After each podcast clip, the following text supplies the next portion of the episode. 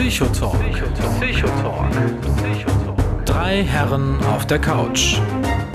Mit Sebastian Bartoschek, Alexander Hoaxmaster und Sven Rudloff.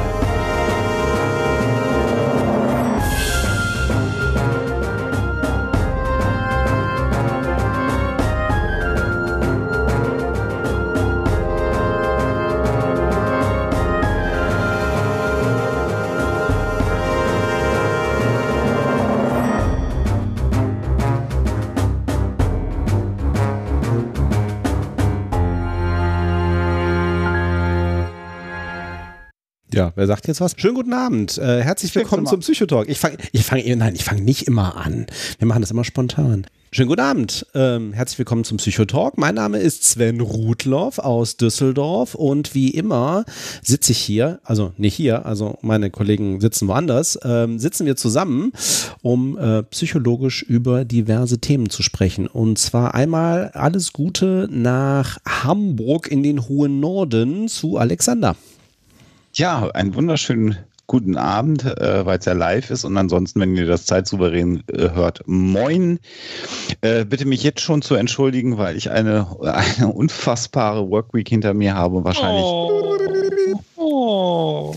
schlecht vorbereitet und weniger spritzig als sonst bin. Ähm, und äh, das liegt dann einfach daran, dass ich äh, einfach arschmüde bin und eigentlich am liebsten im Bett liegen würde. Aber ich habe natürlich hier die Gelegenheit, äh, zusammen mit dem Svenny, den ihr gerade schon gehört habt, und was natürlich noch viel schöner ist, mal wieder auch ausführlich mit Sebastian Bartoschek in Herne zu sprechen. Namen Sebastian. Einen wunderschönen guten Abend, Alexander. Einen wunderschönen guten Abend, Sven. Auch von meiner Seite ein herzliches Willkommen äh, dort draußen an den Rundfunkgeräten in der Republik und den angeschlossenen äh, Staaten, Ländern und Rundfunkstationen. Guten Abend angeschlossen.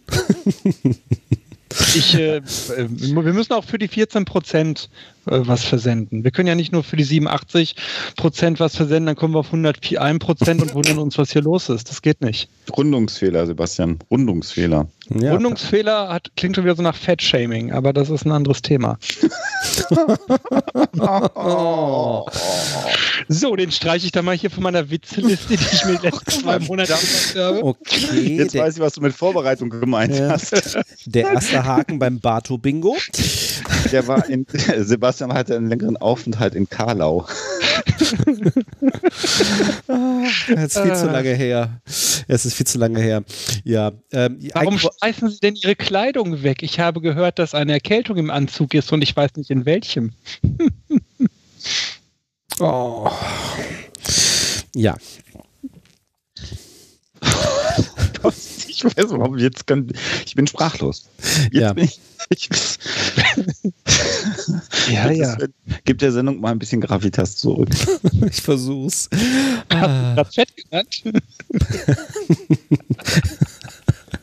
ah, das ist okay, ich habe ein bisschen zugelegt. Schlag. Willkommen bei der Hitparade der psychologischen Heiterkeit. ja, mein genau. Name ist Karl Moik. wie, wie, löst man Nein, Traumata also aus? Jetzt mal hier, ihr müsst auch mal ein bisschen Kontenance hier reinbringen. Oder wie auch immer der heißt. ich kann das den ganzen Abend durchziehen, fällt weg. besser nicht, besser nicht. Ah, ja, für heute haben wir uns mal wieder was Neues ausgedacht. Also schon gleich die Vorwarnung für, für diejenigen, die sich irgendwie diese drei Stunden äh, äh antun wollen. Äh, wir haben keinen Gast, ihr habt nur uns drei. Und ähm, wir haben uns diesmal auch kein eigentlich psychologisches Einstiegsthema gewählt, sondern äh, wir haben uns äh, entschieden, dass sich jeder mal so eine, äh, eine Reihe von ähm, Artikeln aus der Presse rauszieht, die er interessant fand. Äh, jetzt muss ich irgendwie gestehen, tatsächlich sind die meisten meiner Artikel wirklich ganz konkret psychologiebezogen, äh, aber gut, das sind aber nicht alle. Äh, wir wissen auch zum Teil nicht, welche Artikel dabei sind, weil Alexander in der letzten Woche, seit wir die Live-Ausstrahlung dieser Sendung verschieben mussten, sich drei neue Artikel gesucht hat, als die auf die uns vorbereitet haben. Insofern ähm, können wir da aus dem Vollen schöpfen. Und ja, haben gesagt, ja, äh, irgendwelche Artikel, die wir interessant finden und die wir uns psychologisch um die Ohren hauen können. Ähm, gucken wir mal, was das wird. Wir sind ja bis jetzt eigentlich mit Hörerfragen immer ganz gut gefahren in den Sondersendungen, die wir dazu gemacht haben. Also ja auch die Aber letzte. wir haben jetzt keine Hörer mehr. Deswegen Hörer Deswegen machen wir das jetzt mal anders. Äh, wir haben ansonsten auch schon tatsächlich wieder konkrete Themen für die nächsten Sendungen. Also keine Angst, wenn ihr wirklich äh, mal wieder in Richtung äh, äh Wunsch war auch, glaube ich, popkulturelles zum Teil. Wir, wir haben schon ein paar schöne Themen für die nächsten Sendungen auch irgendwie auf Halde. Dieses Mal also Presseschau. Äh, aber vielleicht was ich vielleicht das fragen könnte, ernsthaft, ich glaube, uns fehlen, äh, aber korrigiere mich, Sven, Vorschläge für konkrete psychologische Einstiegsthemen, oder? Ja, wir haben relativ viel schon durch. Also auch da wäre es schön. Da, da sind, glaube ich, Vorschläge noch willkommen. In jedem Fall und auch sonst, wenn ihr noch Ideen habt, also wir haben ja schon mal sowas gemacht wie Star Trek äh, psychologisch oder auch die Filme von Arnold Schwarzenegger. Also vielleicht hat da noch einer mal einen zündenden Gedanken, ähm, so in, um, um das Ganze mal wieder mehr so einen popkulturellen Spin zu geben, vielleicht ein bisschen unterhaltender äh, zu machen. Da sind wir immer offen für Vorschläge. Und weil ich das hier gerade auch im äh, Chat noch lese, ähm, wir mussten ja diese Sendung um eine Woche verschieben. Und das hatte einfach mit ähm, ganz vielen äh, Problemen bei uns allen dreien zu tun gehabt. Das heißt, wir hätten letzte Woche wahrscheinlich auf Sendung gehen können irgendwann, vielleicht mit einer Verspätung. Aber das wäre, glaube ich, keine gute Sendung geworden, weil wir alle aus verschiedenen Gründen nicht so wirklich sendungsbereit waren. Das hat sich jetzt ein bisschen geändert ähm, zu dieser Woche hin und jetzt sind wir richtig wieder heiß und äh, die Frage, die gerade im Chat kam, ob das Niveau immer so schlecht sei. Wer hat das gefragt? Kick ihn, kick ihn. Nein. Ähm. So. Wie sagt Frank Zander in Hier kommt Kurt? Verschwinde aus meinem Leben. Oh. Ich habe schon zu äh, Alexander irgendwie äh, vor, äh, vor, der Sendung gesagt, ich habe sogar noch einen Artikel außer der Reihe. Der kam mir nämlich gerade in dieser Woche äh, über den Bildschirm und ich dachte, ähm, der passt so gut zum Psychotalk äh, und auch, äh, weil wir das schon so häufig angesprochen haben. Ähm, im Lancet, also so quasi der britischen Medizinzeitschrift äh, wurde eine. Für Autismus und Impfung? Nein. Äh, zu Antidepressiva eine aktuelle Studie veröffentlicht. Und zwar nicht irgendeine Studie, sondern quasi die Überblicksarbeit bisher schlechthin. Also wirklich, ähm, also ähm, was konkret gemacht wurde, also ist ja immer dieses Thema, man veröffentlicht einzelne Studien, wie wirkt Medikament XY bei einer Stichprobe in diesen und jenen Fällen. Hm, hm, hm, okay, das ist sozusagen ein Datenpunkt erstmal dann an der Stelle. Wie sieht's aus? Wird diese Studie wiederholt? Gibt es noch andere Studien? Gibt es Nachfolgestudien? Wie sieht das in, mit leicht anderen Krankheitsbildern aus? Ähm, äh, stellt sich alles im Laufe der Zeit heraus. Deswegen macht man so etwas wie systematische Reviews oder auch Meta-Analysen, wo man ganz, ganz viele existierende Studien nimmt und mal sozusagen eine, eine, einen Gesamtblick über das Feld macht an allem, was da bis jetzt veröffentlicht ist. Und genau das wurde jetzt gemacht zum Thema Antidepressiva. Und äh, es geistert ja äh, seit einiger Zeit immer so mal dieser Duktus rum, ja, es gab doch mal da eine Studie, Antidepressiva wirken eigentlich gar nicht. So, ähm, ganz klares Ergebnis dieser Metastudie doch antidepressiver wirken. Und nur mal um diese Zahlen reinzubringen, also ähm, ich komme gleich zu den Einschränkungen. Ähm, 522 Untersuchungen sind in diese Metastudie eingegangen mit, insgesamt 116.500 Patienten ähm, die Daten zusammengetragen und es geht um 21 unterschiedliche Antidepressiva, die dabei verwendet wurden. Ähm, äh, Zwischenfrage: mhm. Antidepressiva, also unterschiedliche Antidepressiva oder an, äh, 21 verschiedene Wirkstoffe? Also Handelspräparat, also Präparate, Handelspräparate oder Wirkstoffe? Eine gute Frage, müsste ich nachschauen. Ich hätte äh, jetzt, wenn, weiß gar nicht, also gefühlt ich weiß gar nicht, ob es 21 ich Wirkstoffe 21 gibt. verschiedene Wirkstoffe, genau. Das glaube ich auch, nämlich ja. nicht, genau. Also Aber ich tatsächlich. bin kein Pharmakologe. Genau. Auch also, wenn man mir das zutrauen würde. Aber das bin ja, ähm, kann ich gleich nochmal nachgucken, weil ich habe, also der Witz ist, also ich, ich schmeiß auch gleich mal, also natürlich in den Shownotes wird es die Links geben. Ähm, ich schmeiße auch gerade mal in den Chat, weil tatsächlich diese Studie ist auch Open Access, also die kann man auch tatsächlich einfach so lesen. Ähm, Und ähm, Ergebnis ist also, dass für alle 21 äh, Wirkstoffe, die, also ich vermute, also nein, Antidepressiva, so heißt es in der Zusammenfassung, da auch untersucht worden sind, ähm, die sind auf jeden Fall effektiver als Placebo. Das ist ja schon mal gut. Also sie haben tatsächlich eine nachweisliche Wirkung. Ähm, und zwar mit einem gewissen Range, irgendwie zwischen ungefähr anderthalb Mal bis ungefähr etwas mehr über doppelt so viel wie Placebo, wie auch immer das in den jeweiligen Studien definiert war. Ähm, ganz wichtige Einschränkung. Das Ergebnis, also äh, die Studie heißt auch ähm, Comparative Efficacy and Acceptability, also Acceptability ist auch, also es wurde auch untersucht, was haben die für Nebenwirkungen? Ja, also ist das auch tatsächlich so nach dem Motto, ist ja schön, wenn sie wirken, aber wenn du dabei natürlich massive Nebenwirkungen hast, dann willst du das Medikament natürlich im Zweifelsfall auch nicht nehmen. Das wurde also auch mit untersucht. Ähm, und da geht es um the acute treatment of adults with major depressive disorder. Also es geht um die akute Behandlung von Erwachsenen mit einer wirklich Major Depression, also wirklich einer starken Depression. Es gab tatsächlich, ähm, ich weiß eine nicht, schwere Depression. Schwere Depression, genau. Danke, äh, danke, genau. Ne? Schwere Depression. Ja, es gab einzelne Studien und auch Erkenntnisse, dass bestimmte Antidepressiva, ähm, dass man sehr schlecht Wirkungen nachweisen kann bei schwach oder mittelausgeprägten Depressionen. Ähm, das macht es natürlich auch tatsächlich wissenschaftlich schwierig. Wenn du natürlich sehr starke Symptome hast, siehst du natürlich auch einen Effekt viel stärker. Ähm, Während das natürlich dann sozusagen, wenn, wenn tatsächlich auch die, die Symptome natürlich abgeschwächt sind, dann, dann siehst du das nicht unbedingt auch irgendwie in den Studien. Ähm, das ist sozusagen die Einschränkung, aber ganz klar, bei all diesen Medikamenten, die haben eine Wirkung bei schwerer Depression. Und ähm, wie gesagt, das ist im Moment mal so, wie ich das eben auch sehen konnte, sozusagen die definitive Meta-Analyse zu diesem ganzen Thema. Das ist Fand ganz spannend, spannend, weil das kannst du nicht wissen. Ähm, ich habe äh, parallel eine andere Studie äh, gefunden, die ist äh, allerdings aus der biologischen Richtung kommt, von der Johannes Gutenberg Universität, äh, die sich auch eben genau dieser Frage gewidmet haben, äh, wie ist das mit der Wirkung von De äh, Antidepressiva? Und diese Studie kommt zu dem Ergebnis, dass es je nach Biomarker unterschiedliche Antidepressiva gibt, die mitunter bei unterschiedlichen Personen mhm. wirken können. Fand ich jetzt spannend, dass das äh, anscheinend ähm, deine Filter ähnlich momentan geguckt haben wie meine. Ich weiß, Lydia Benecke hatte auch sowas äh, geteilt äh, diese Woche, allerdings glaube ich noch eine andere Studie.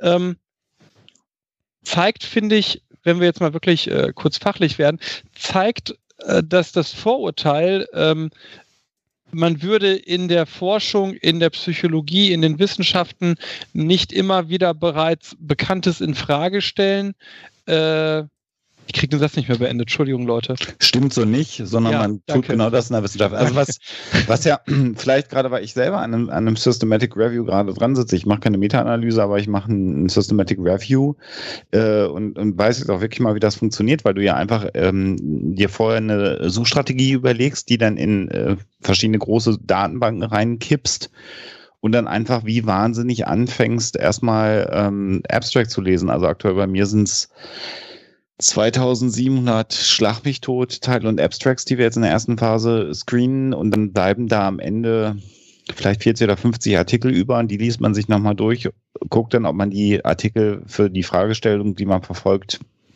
nutzen möchte und kommt dann zu einem Schluss. Das heißt aber im Kern äh, sehe ich gerade ja 2700 wissenschaftlichen Studien, die in irgendeiner Art und Weise was mit meinen Suchwörtern zu tun haben.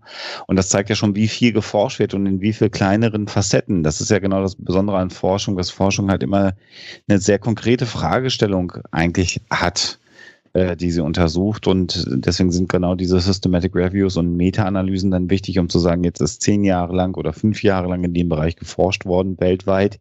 Jetzt nehmen wir alles zu diesem Forschungsthema mal zusammen, gucken, wo ist das vergleichbar und gucken dann, was kommt denn so insgesamt bei all diesen Studien heraus. Und damit kann es dann immer auch mal wieder passieren mit solchen Meta-Analysen, das ist nur das Eintritt, was Sebastian gerade sagt, dass man feststellt, hm, so richtig ist da gar nichts bewiesen oder es ist sehr gut bewiesen. Oder man ist überrascht und sagt, wenn man das in den Zusammenhang stellt, kommt plötzlich eine ganz neue Gedankenebene raus in der Forschung. Das ist schon ganz interessant. Übrigens, Sven, ich habe hier äh, die von dir verlinkte Studie mal kurz durchgescrollt. Mhm. Äh, es sind tatsächlich 21 ja. verschiedene Wirkstoffe. Wollte ich auch gerade sagen. Ich habe das auch gerade hier noch mal, äh, parallel auch gemacht. Es sind 21 verschiedene Wirkstoffe. Und, Krass, ne? Äh, ich, also ja. ich hätte vier oder fünf hätte ich zusammengekriegt. Und die anderen sehe ich gerade das erste Mal. Mhm. Ja. Und, und tatsächlich auch, also weil, ähm, also fand ich auch ganz interessant, also auch beim Überfliegen, weil ich ja auch irgendwie von der, äh, weil es ja auch um die Acceptability ging, also zum Beispiel, ähm, sie haben eben auch geguckt, ähm, wie sind die Dropouts, also auch bei den Studien, das ist eben auch eben ja. eine Geschichte, wer, wer bricht halt tatsächlich die Studie ab, mhm. was eben meistens darauf zurückzuführen ist, dass eben jemand auch sagt, ich vertrage einfach die, die Medikamente nicht. Ähm, sie haben auch explizit, also sie haben auch sich wirklich konzentriert eben auf, äh, sie haben also alle möglich, alles, was da irgendwie war, durchsucht, inklusive ähm, bis einschließlich Veröffentlichungen bis äh, Januar 2016. Dann hat es also quasi immer noch irgendwie, ne, jetzt, also sowas dauert ja. Erstens die, also dann die, die, die, Review machen und dann noch veröffentlichen. Also zwei Jahre nachdem sie sozusagen den Cut-Off-Point gemacht haben, bis hierhin nehmen wir die Studien. Ähm, und sie haben also alles, sie haben wirklich nur also äh, Studien genommen, die eben gegen Placebo waren ähm, und eben von vornherein Acute Treatment of Adults. Und sie haben eben zum Beispiel alles rausgenommen, wo zum Beispiel auch ähm, 20 ähm, Prozent oder mehr der Patienten eben auch nicht nur depressiv waren oder zum sondern zum Beispiel auch ähm, ähm, bipolar, äh, psychotische Depressionen etc. etc. dann eben auch drin hatten, weil irgendwo muss es dann halt doch vergleichbar machen. Ja, und du hast, äh, das ist auch ein schönes Beispiel, natürlich, wenn, wenn man auf der Straße sagt, Medikamente helfen nicht gegen Depressionen, ähm, dann ist natürlich mit dem Begriff Depressionen all das gemeint, was der Volksmund mit Depressionen äh, äh, oder unter dem Begriff mhm. Depression versteht. Das heißt, genau die Differenzierung, die du jetzt gerade machst, zu einer bipolare Störung, Major Depression und was es da alles dann auch an Unterkategorien gibt, das kann bei so einer Studie schon wieder rausgefallen sein, weil hier ja ganz offensichtlich erstmal nur nach der schweren Depression, der Major Depression ja. dann am Ende geguckt wurde. Das heißt, das ist auch wieder nur ein Teil eines Erkrankungsbildes, was man, was man dann so gemeinhin deutlich größer fasst. Also das ist eigentlich ein ganz schönes Beispiel, ähm, um nochmal deutlich zu machen, was Forschung kann. Also in einem bestimmten mhm. Bereich mit einer Fragestellung mit einer gewissen Fehlerwahrscheinlichkeit eine Antwort zu finden. Das kann Wissenschaft. Und wenn man dann ganz viel davon zusammennimmt, dann hat man so eine Meta-Analyse und kann dann irgendwann sagen, dafür gibt es jetzt scheinbar weltweit durch alle Studien, die man sich angeguckt hat, einen Beleg. Mhm. Und dann kann man tatsächlich irgendwann mit einer, mit einer großen Sicherheit und einer großen Wahrscheinlichkeit sagen, ja, die sind effizienter in der Behandlung einer Major Depression als Placebos. Und dann, Sebastian, bist du dann schon wieder fast bei der personalisierten äh, Medizin. Das ist ja sozusagen die Next Level oder, oder genetische Medizin oder wie man das auch immer nennen will, dass man jetzt natürlich nochmal guckt, zu sagen, wenn es denn unterschiedliche genetische Phänotypen bei Menschen gibt, vielleicht gibt es das eine Medikament, was bei dem einen Typ äh, äh, genetischen Typ besser funktioniert als bei dem anderen. Das ist aber quasi schon, schon Next, Next Level. Genau. Da sind wir eigentlich wenn, noch gar wenn, nicht. Genau, wenn es Next Level wird. Ne? Das ist ja so ein ja. Gedankengang, den man so äh, hat, der, der, ja, wie ich gelernt habe, hier und da erfolgsversprechend erscheint, bei anderen Sachen vielleicht nicht. Aber eine Nachfrage, Sven, oder mhm. auch an dich, Alexander, weil ich mich das gerade frage, ähm, die deutsche Arzneimittelverordnung, ne? Sieht doch aber korrigiert mich, für äh, alles, was nicht Quacksalber-Sachen sind, also für nicht für Homo, äh, Homöopathie und äh, Phytotherapie, für die anderen sieht es doch einen Wirknachweis für die Zulassung vor, oder? Ja, ich weiß allerdings. Ja, die, die, die Frage ist, wie ausgeprägt der ist, ne? Also Wirknachweis wofür? Alexander? Ja, äh, für die behauptete Wirkung gegen ja, ja, Placebo. Die Frage, die Frage, ist ja natürlich, wenn du einen neuen Wirkstoff einführst, machst du natürlich Studien, ob der wirkt oder nicht. Mhm. mhm. Und da weiß ich natürlich in der Tat nicht, welche Kriterien die Deutsche Arzneimittelkommission am Ende hat. Ich weiß auch nicht. Ich dachte, vielleicht weiß das einer von euch so mhm. aus dem Stehgreif. Nö, aber es ist Nö. tatsächlich mal eine spannende Frage. Also wie die Gütekriterien der Wirksamkeit sind, um sozusagen als Arzneimittel in Deutschland anerkannt zu sein. Ne? Das ist ja, ja, eigentlich die Kernfrage. Mir fallen da Leute ein, von denen die Hälfte nicht mit mir sprechen würde und die andere Hälfte mit mir sprechen würde, sodass die erste Hälfte sagt, dass wir zu Recht nicht mit mir sprechen. Vielleicht reden wir da nochmal off-air drüber, wen wir da mal zu einladen könnten. Wäre vielleicht ganz spannend. Mhm. Ja, wäre, ne, genau. Okay, weil sonst wäre meine Frage nämlich gewesen, wofür, ne, wofür braucht man dann Meta-Analysen, wenn doch der ähm, Nachweis direkt arzneimittelbezogen eh schon geführt wurde? Ja. Versteht, Ja, ne, wie ich meine? Also jetzt nicht, dass ich sage, äh, was soll dieser Scheiß mit den Meta-Analysen so, sondern Ja. ne, ist das nicht redundant? Ja, gut, wobei, Äh, wobei, wobei, wobei, wobei der Witz an diesen Meta-Analysen eben zum Beispiel genau das ist, was das allererste Wort von dem Titel dieser Meta-Analyse ist, nämlich comparative. Du vergleichst halt unterschiedliche Medikamente miteinander oder Wirkstoffe miteinander. Und das machst, also äh, das, was du ja normalerweise machst bei einem neuen Medikament ist, ja, du musst die Wirksamkeit nachweisen. Und normalerweise, also erstens gegen Placebo, aber normalerweise auch, dass es besser ist als das, was schon am Markt ist für Ja, den jeweiligen. Anwendungszweck. Ne? So, ähm, das heißt Das ist natürlich, nochmal was anderes. das ist natürlich nochmal was anderes. Ja, ja, richtig, okay. Ja, da habe ich äh, böse Sachen zu äh, Krebsmedikamenten gelesen. Hm, hm, Dass also Krebsmedikamente tatsächlich, also neue Krebsmedikamente, beispielsweise die Lebensdauer tatsächlich im statistischen Durchschnitt um zwei Monate verlängern.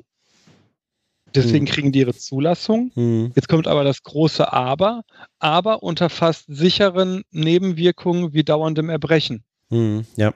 Dann kriegen die Viecher trotzdem ihre Zulassung, ne, weil man lebt ja länger, sagen aber nichts über die Qualität beispielsweise des äh, Lebens aus. Ja, ja. Aber das ist, glaube ich, ein Feld, äh, merke ich gerade, das äh, können, glaube ich, andere doch besser, also besser als Ja, ich ja. Ja. bearbeiten. Weiß nicht, wie Ja, ihr das sagt, aber Äh, hier ist übrigens noch äh, im Chat die Frage aufgeploppt ähm, von der Katzenmutti Lydia. Ähm, die fragt, wo man bei der personalisierten Medizin dann wüsste, was man verträgt. Also die Idee ist tatsächlich, da- dass man durch eine Blutannahme am Ende letztendlich äh, die genetischen Marker, die für, ne, also jetzt für die Behandlung mit einem bestimmten Medikament ähm, wichtig sind, identifiziert. Also man nimmt halt Blut ab, macht einen Test hat ein Ergebnis und sagt, äh, Medikament A funktioniert bei deinen genetischen Merkmalen gut, Medikament B und C Mhm. haben keine Wirkung und D ist so mittel. Das wäre irgendwann die Idee, um, sozusagen Arzneimittel noch wirkspezifischer für unterschiedliche genetische Typen von Menschen zu machen. Aber da sind wir noch nicht. Das ist ein und die abgefahrene Science-Fiction-Idee, die ist äh, dann quasi so Nanofabrik-mäßig, dass die dann doch wieder alle eine Tablette nehmen können mit dem Grundwirkstoff, der sich dann im Organismus quasi entsprechend so verändert, dass er idealerweise andockt. Aber das ist halt End of the road ahead. Hm. Ja, End of the Road gibt's ja nicht. Es geht ja immer weiter. Ist ja. Ne? ist dass wir, immer. auf dem, dass wir auf dem, auf dem Gipfel sind, ist ja.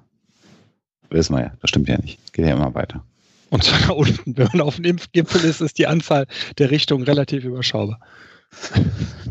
Und je höher man am Gipfel ist, desto stärker weht einem der Wind ins Gesicht.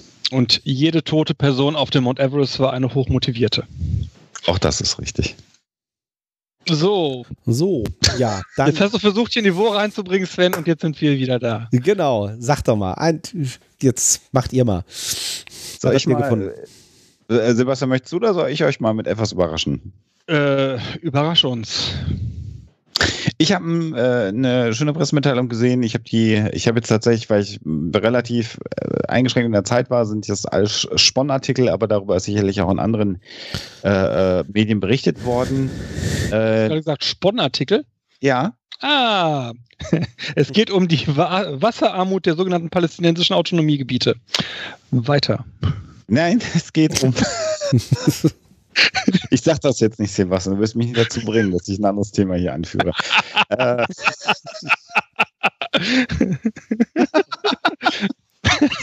Entschuldigung. Ah, und der Hörer denkt sich, vor allem die beiden neuen Hörer müssen sehr enttäuscht sein von euch. also, Du, Sebastian, und du, Alexander, ihr müsst euch einfach mal zusammenreißen, so wie ich. Es geht um äh, ägyptische Mumien. Und äh, es ist jetzt gerade äh, die bisher ältesten Tattoo-Bilder der Welt entdeckt worden, die man nachweisen konnte. Und zwar nochmal deutlich älter als das, was man auf Ötzi gefunden hat. Ähm, und ähm, jetzt ist das, könnte man jetzt sagen, warum ist das jetzt was ein, ein Thema für einen Psychotalk? Also die Bilder sind ungefähr beim Mann, äh, es gibt äh, eine Abbildung auf dem Körper, auf der Mumie einer verstorbenen Frau und auf einem verstorbenen Mann. Und die auf dem verstorbenen Mann ist ungefähr 5200 Jahre alt. Das finde ich schon ziemlich eindrucksvoll, dass man das halt da schon nachweisen konnte. Verdacht liegt natürlich, naja, wenn man sich Naturvölker anguckt, dass auch schon natürlich äh, frühere Generationen von Menschen sich tätowiert haben, aber hier eben der wissenschaftliche Nachweis. Und ähm, ich fand das insofern ganz schön, weil die im British Museum äh, liegen, diese Mumien, dass ich äh, vor nicht allzu langer Zeit mal besucht habe und ich diesen Mumienteil des Museums sowieso spannend fand. Insbesondere, weil man da riechen kann, wie Mumien riechen, weil da eben auch echte Mumien sind in diesem Museum, die zwar in speziellen äh, Glasvitrinen ähm, lagern, aber man, das, das riecht halt mhm. so, wie Mumien riechen. Das ist ziemlich spannend. Äh, ja, der Boulevardjournalist will jetzt wissen, wie riechen denn Mumien? Ledrig. Ledrig, muffig. Ja. Ledrig? So wie, ledrig, wie, wie, wie äh, ähm, eingecremte Schuhe ledrig oder? Nee, mehr so ein bisschen ins Muffige hinein. So alte So wie wenn, wenn Oma früher im äh, äh, guten Wohnzimmer länger nicht gelüftet hatte. Ähm, anders, Sebastian. Außerdem wüsste ich nicht, wie es bei deiner Oma im Wohnzimmer gerochen hat. Worauf ich hinaus wollte, ist, dass es doch, äh, dass ich mit euch mal darüber diskutieren würde. Ähm, ich habe da mal so ein bisschen angefangen äh, zu lesen, so mit der mit der naiven Frage, warum tätowieren sich Menschen äh, eigentlich? Und habe dann gedacht, was sagt denn so die moderne Wissenschaft zu dem Thema? Und die moderne Wissenschaft sagt unfassbar viel zu dem Thema, insbesondere auch die Psychologie sagt sehr, sehr viel zu dem Thema. Und das Schöne da nicht mal eine Folge zu? Zur Tätowierung? Äh, zu, zu Schönheit, Body Modification und so, hatten wir das nicht mal? Das könnten wir gestriffen haben. Gestriffen, okay. ja. Okay. Aber dann kommen wir nochmal kurz drauf ja, ja, zurück. Gerne, sehr gerne. Weil nämlich das Spannende dabei ist dann, dass sich äh, diese Studien auch sehr oft äh, widersprechen äh, oder ganz unterschiedliche Ansätze ähm, äh, ähm, deklarieren oder auch Psychologen ganz unterschiedliche Ansichten äh, darüber haben, warum sich denn Menschen äh, tätowieren lassen. Bei mir war immer so mein Gedanke, den ich ähm, im, im Wesentlichen vom hergetragen habe, ist, dass man mit einer Tätowierung tatsächlich nochmal abgrenzt ähm, äh, von, von anderen. Also ich rede jetzt natürlich von unserem jetzigen äh, gesellschaftlichen Kulturkreis. Das ist ein Stück weit Schmuck. Aber ich, mich würde mal eure Meinung interessieren. Ähm, vielleicht mal ganz kurz für die äh, Hörer zur Einordnung. Alexander, weiß ich relativ sicher, ist nicht tätowiert. Mhm. Nichts, was ich dir gezeigt hätte. Nichts, nein. was du mir gezeigt Die kleine Schwalbe am Innenschenkel, die habe ich nicht gesehen, nein. äh. Wobei du meine Innenschenkel schon, aber lassen wir das. Oh. ah. Sven? Ja, äh, hatten wir auch, glaube ich, bei dem Thema. Also hatten ich hab, wir mal nicht, ne? Hatten wir, nee, wir hatten, äh, ich, ich habe es auch gerade in den Chat reingeschmissen, ich habe mal kurz geguckt, also wir hatten es in, in Folge 8, ja, lang, lang ist her. Ähm, oh mein Gott, das ist ziemlich genau fünf Jahre her. Lassen wir das. Äh, Folge 6, äh, unter anderem auch mit Lydia Benecke, äh, da haben wir im Zusammenhang mit sexueller Attraktivität auch über Piercings, Tattoos und Teamrasur gesprochen. Nur am Rande. Und du bist tätowiert, Sven, Ja, ne? ich bin tätowiert. Genau, ich auch. Und äh, ich finde, ich musste jetzt so schmunzeln, als du das so sagtest, Alexander, mit äh, Abgrenzung. Ich kann ähm, ich es erstmal aus dem persönlichen Kontext beantworten ja. und dann größer ziehen. Äh, für mich war, sind alle meine Tätowierungen persönliche Merkmale für, oder äh, wie soll ich sagen, Meilensteine meines Lebens und meiner Überzeugung die ich ganz bewusst an Stellen trage, die man im Normalfall nicht sieht, weil ich die zunächst einmal für mich habe als Zeichen, als Zeichen. Mhm. Aber ich verstehe, dass äh, tatsächlich dieser Aspekt von äh, Gemeinschaft schaffen natürlich einer ist, also im Sinne Gemeinschaft heißt ja auch immer Abgrenzung, ne, klar. Mhm. Äh, natürlich auch einer ist, der eine Rolle spielt, wenn ich beispielsweise so an, äh, gerade auch an sowas wie Knast-Tattoos, Geheimgesellschaften äh, etc. denke, ne, bei denen ja äh, Tätowierungen ein ganz äh, essentieller Teil des, des Erkennungscodes sind.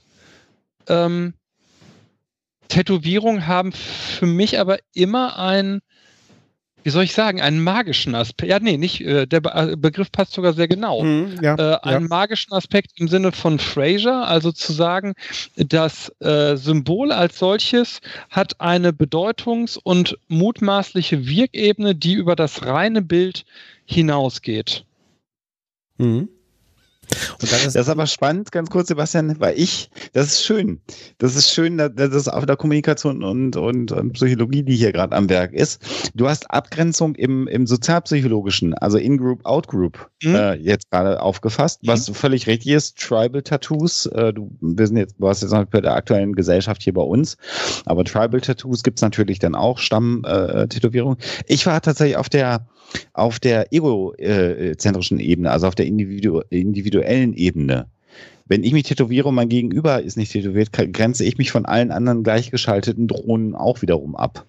Also quasi eine, eine ah. egozentrische Abgrenzung. Das war eigentlich mein mhm. Ansatz. Mhm. Alles völlig legitim, aber da zeigt sich jetzt gerade schon, äh, insbesondere weil du ja selber tätowiert bist, ähm, wie, ähm, wie, wie unterschiedlich der Blick auf das Thema Tätowierung mhm. ist. Wir, wir lassen gleich mal Sven zu Wort kommen. Ich habe ja noch viel mehr gefunden, äh, was Menschen auch Vielleicht ganz kurz, weil, weil ich jetzt mich gerade gefragt und du hattest es, glaube ich, nicht erwähnt, äh, tätowiert haben die einen Stier und eine Ziege. Bevor die äh, Leute sich dauernd fragen, was hatten die tätowiert? Ach, habe ich nicht erwähnt, genau. Also der, der Mann hatte einen Stier, genau, äh, tätowiert und ähm, ähm, und bei der Frau war es aber eher wohl so, dass sie so eine Art äh, äh Zepter oder oder oder ähm, äh, Keule hatte. Das war nicht mehr so ganz deutlich zu sehen, aber das war die Tätowierung. Also ein, eine Art Zepter, die welches bei rituellen ähm, Handlungen benutzt wurde, hatte die Frau ganz offensichtlich tätowiert. Mhm. Ötzi bei der Gelegenheit ja auch schon uralt, hatte eher so Linienmuster äh, und Strichmuster äh, tätowiert, hatte davon aber dann über 60 Stück. Also der war auch total tätowiert. Äh, mhm. Was eher so was äh, Tribal-mäßiges. Ja.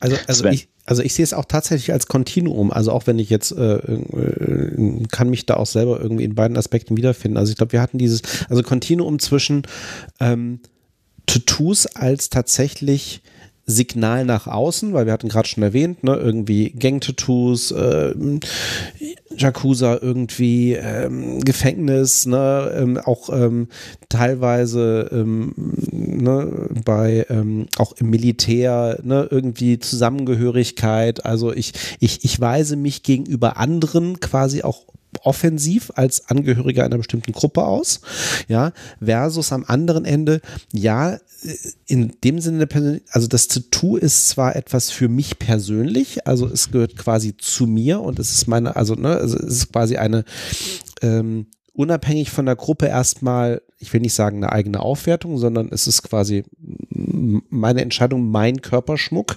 ja, an der Stelle, das gehört zu mir. Ähm, aber natürlich auch durchaus mit so einem Aspekt dann äh, mal dazwischen so, ja klar, ist schon cool, ne? Also natürlich habe ich ein Tattoo und andere haben keins. Ähm, wie stark das ausgeprägt ist, ist dann auch wiederum jeweils vom Individuum abhängig. Also mhm. ich kann für mich sagen, also mir, mir geht das also äh, ähnlich wie bei Alexander, ich meine, äh, Alexander sag ich schon, wie bei Sebastian. Ähm, äh, ich habe halt ein Tattoo mal irgendwie in zwei Schritten gemacht und beide Teile irgendwie sind auch etwas, wo ich für mich sage, ähm, da habe ich mich auch sehr bewusst entschieden, was das ist, weil es eigentlich, äh, ich, ich, ich zähle das sozusagen mit zu meiner Persönlichkeit. Ähm, man sieht die jetzt auch nicht, also ich habe, ich glaube am rechten Oberarm habe ich halt ein Tattoo und selbst wenn ich halt ein T-Shirt trage, sieht man es normalerweise nicht. Ähm, und ähm, das gehört zu mir. Natürlich schwang auch so ein bisschen damals, also ich will jetzt nicht sagen Verruchtheit mit, aber so, ja, schon cool, ich lass mir ein Tattoo stechen. Ne? Also, genau, das, ich glaube bei unserer Generation, ja. wobei du bist ja ein paar Jahre älter, eher hm. cool als verrucht kriminell. Nee, nee, das für nicht. die Generation nee, nee. meiner Großeltern war. Übrigens nicht für, die Groß, für den Großvater meiner Frau. Könnt ihr euch denken, warum? Seemann? Richtig. Ja, der war genau, bei der Marine. Ja, ja. Genau, ne? da hatte man das. Oder im Knast. Deswegen sagen Sie mal, ich leite die Aussage ein mit äh, kriminell oder, ne? oder Knast.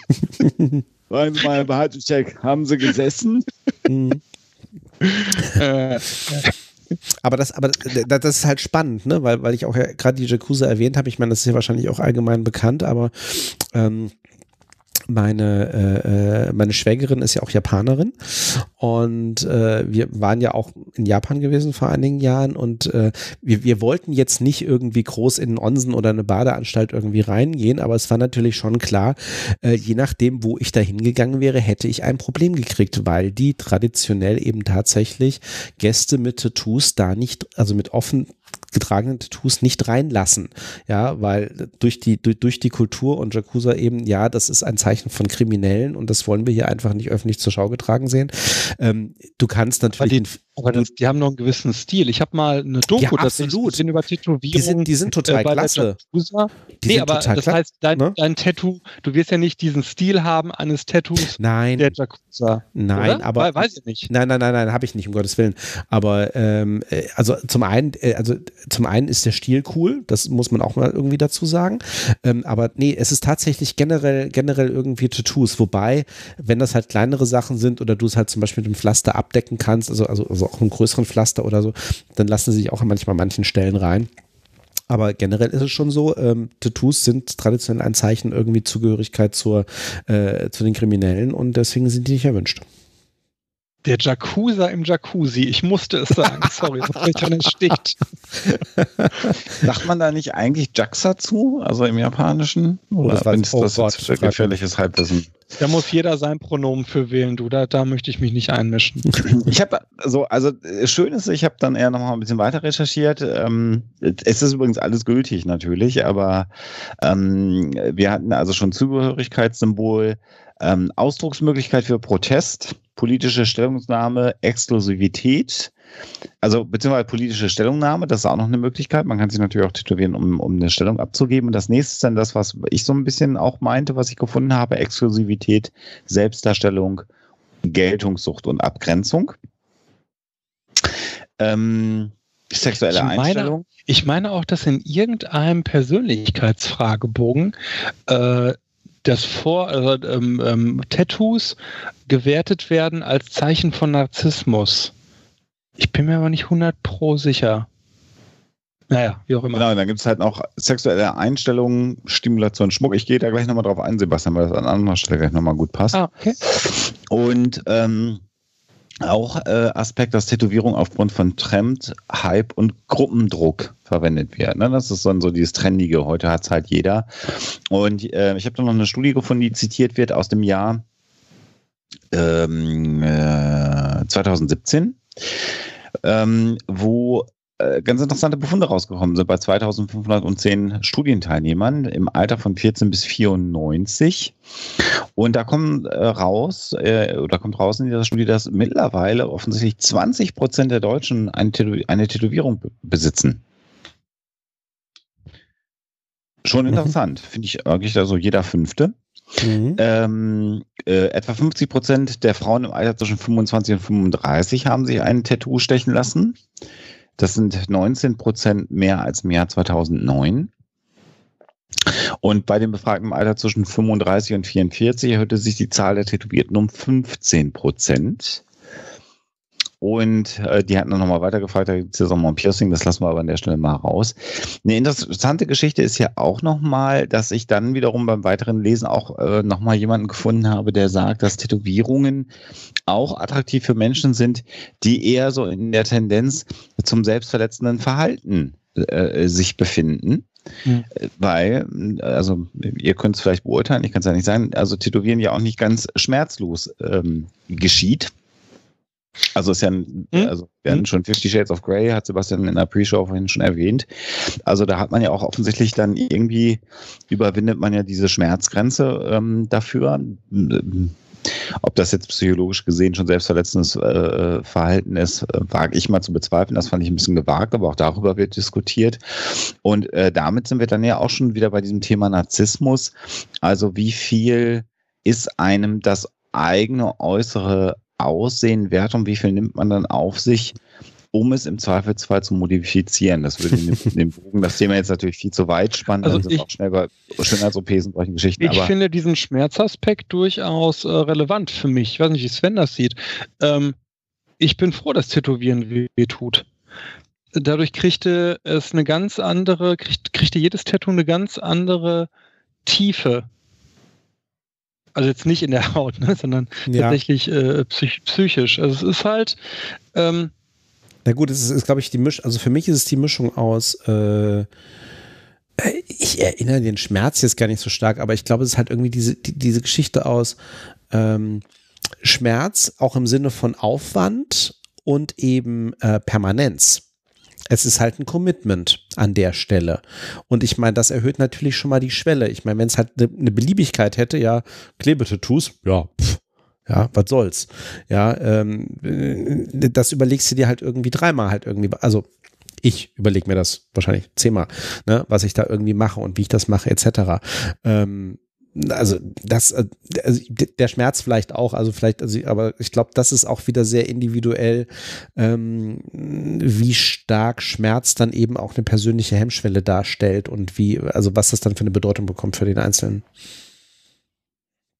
Ja, und natürlich, was auch gerade jemand schreibt, die Stelle natürlich. Ne? Ich weiß, genau, an ja. der Wade gab es so eine Linie, die sich durch die Wade durchzog. Das muss irgendwie eine ja. Schmerzbahn gewesen sein, da uh, Akupunktur, Mal, je, ja, genau. Jedes Mal hätte ich ihm da so auf Fresse hauen können. Aber das war wichtig. Das war einfach wichtig. Und das war mhm.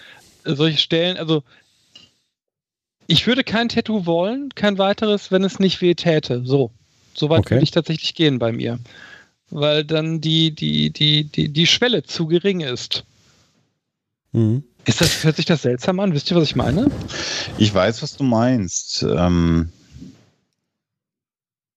das muss man nicht so aber sehen. Das, aber was, was, mir da, was mir da halt immer auch durch den ähm, äh, Kopf schießt, wir haben das ja gerade schon mit, mit Gruppenzugehörigkeiten so gemacht, das hat auch irgendwie sowas, finde ich, von sowas ähm, wie, wie einem Initiierungs- ja.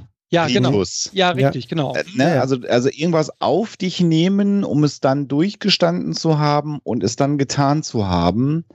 Ähm, äh, so, und das äh, ist dann ja, was das Thema Tätowierung angeht, in einigen Naturvölkern bis heute ja auch äh, äh, äh so.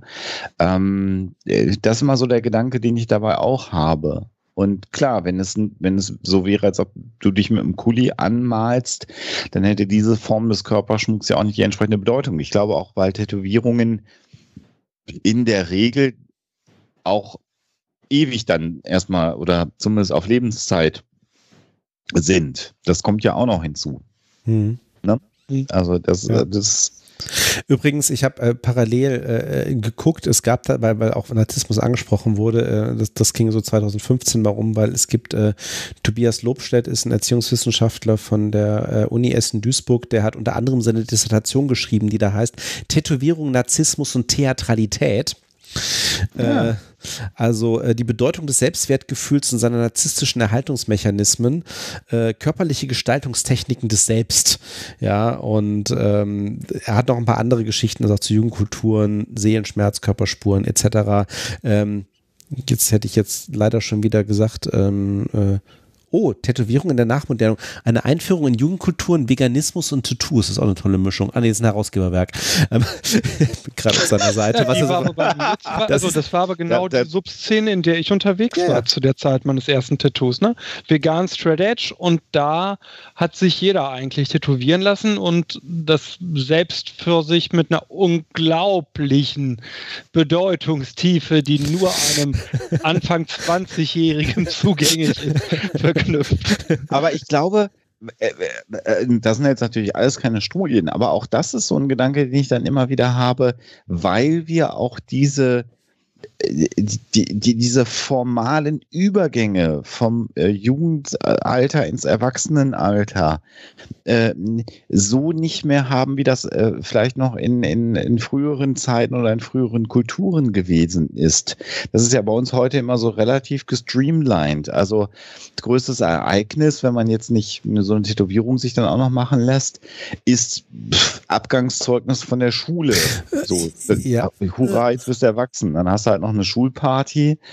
Ähm, und so wie Sebastian jetzt gerade sagt, das war so in der Szene, das waren ja dann alle die, die an der Schwelle zum Erwachsenensein sind, die für sich doch den Weg gefunden haben und dann wie, wie so eine Initiierung. Also ich komme da ja, immer wieder drauf. Ja, aber, aber, aber, äh, äh, Sebast Sebastian, in welchem Alter hast du deine Tattoos dir stechen lassen?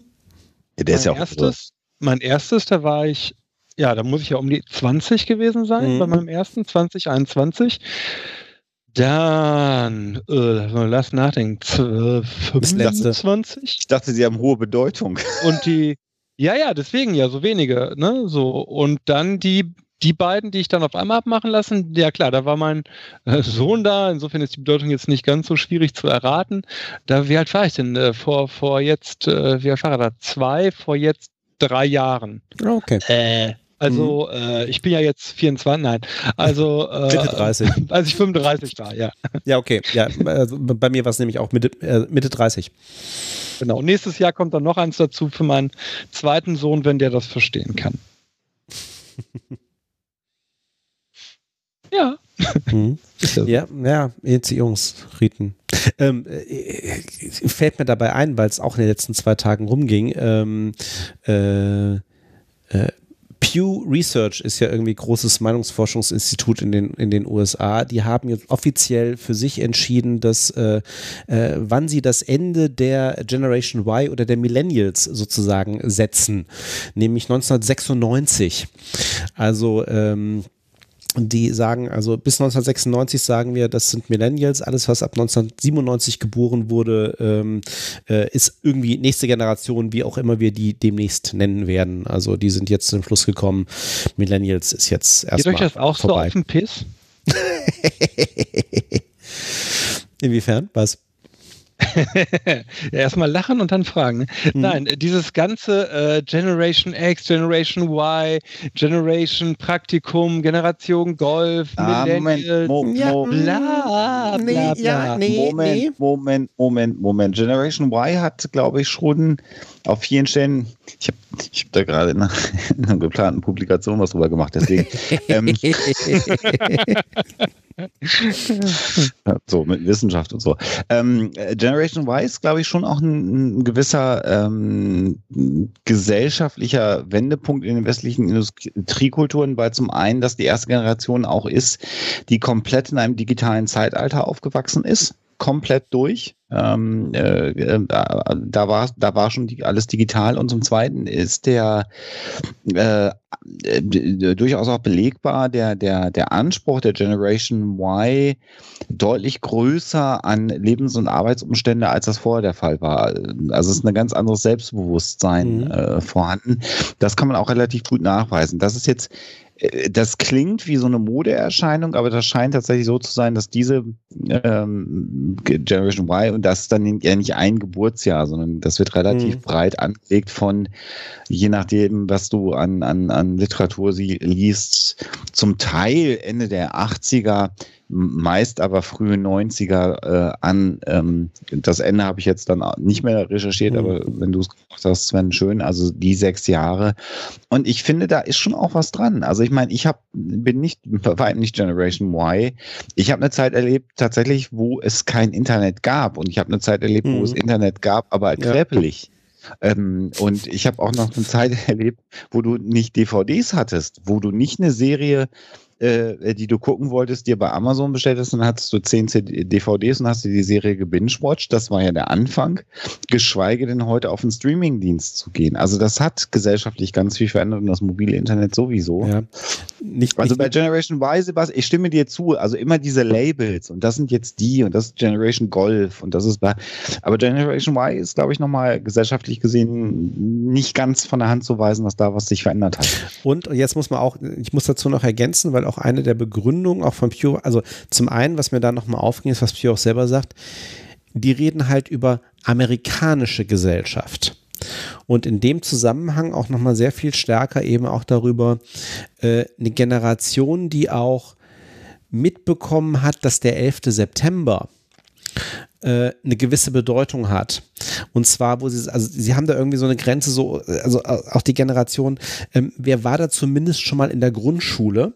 Ja, und hat zumindest ein Stück weit mitgekriegt, da ist jetzt irgendwas Signifikantes passiert für dieses Land, ja, bis, bis zu einem gewissen Alter nach hinten. Und so haben sie es auch ein bisschen abgegrenzt, weil das nämlich genau zu den Themen, die du schon gesagt hast, Alexander, nämlich das ganze Thema Digitalisierung und Internet halt noch mit dazugekommen ist, weil insbesondere nochmal stärker bezogen auf die Amerikaner natürlich und auf das Thema ähm, Terrorismus etc. Äh, auf, der, auf, der, auf der anderen Seite. So haben sie es ein bisschen abgegrenzt. Wir haben nämlich heute über das Thema auch im Büro gesprochen, als das irgendwie hochkam an der einen oder anderen Stelle und wir dann nochmal so ein bisschen geguckt haben.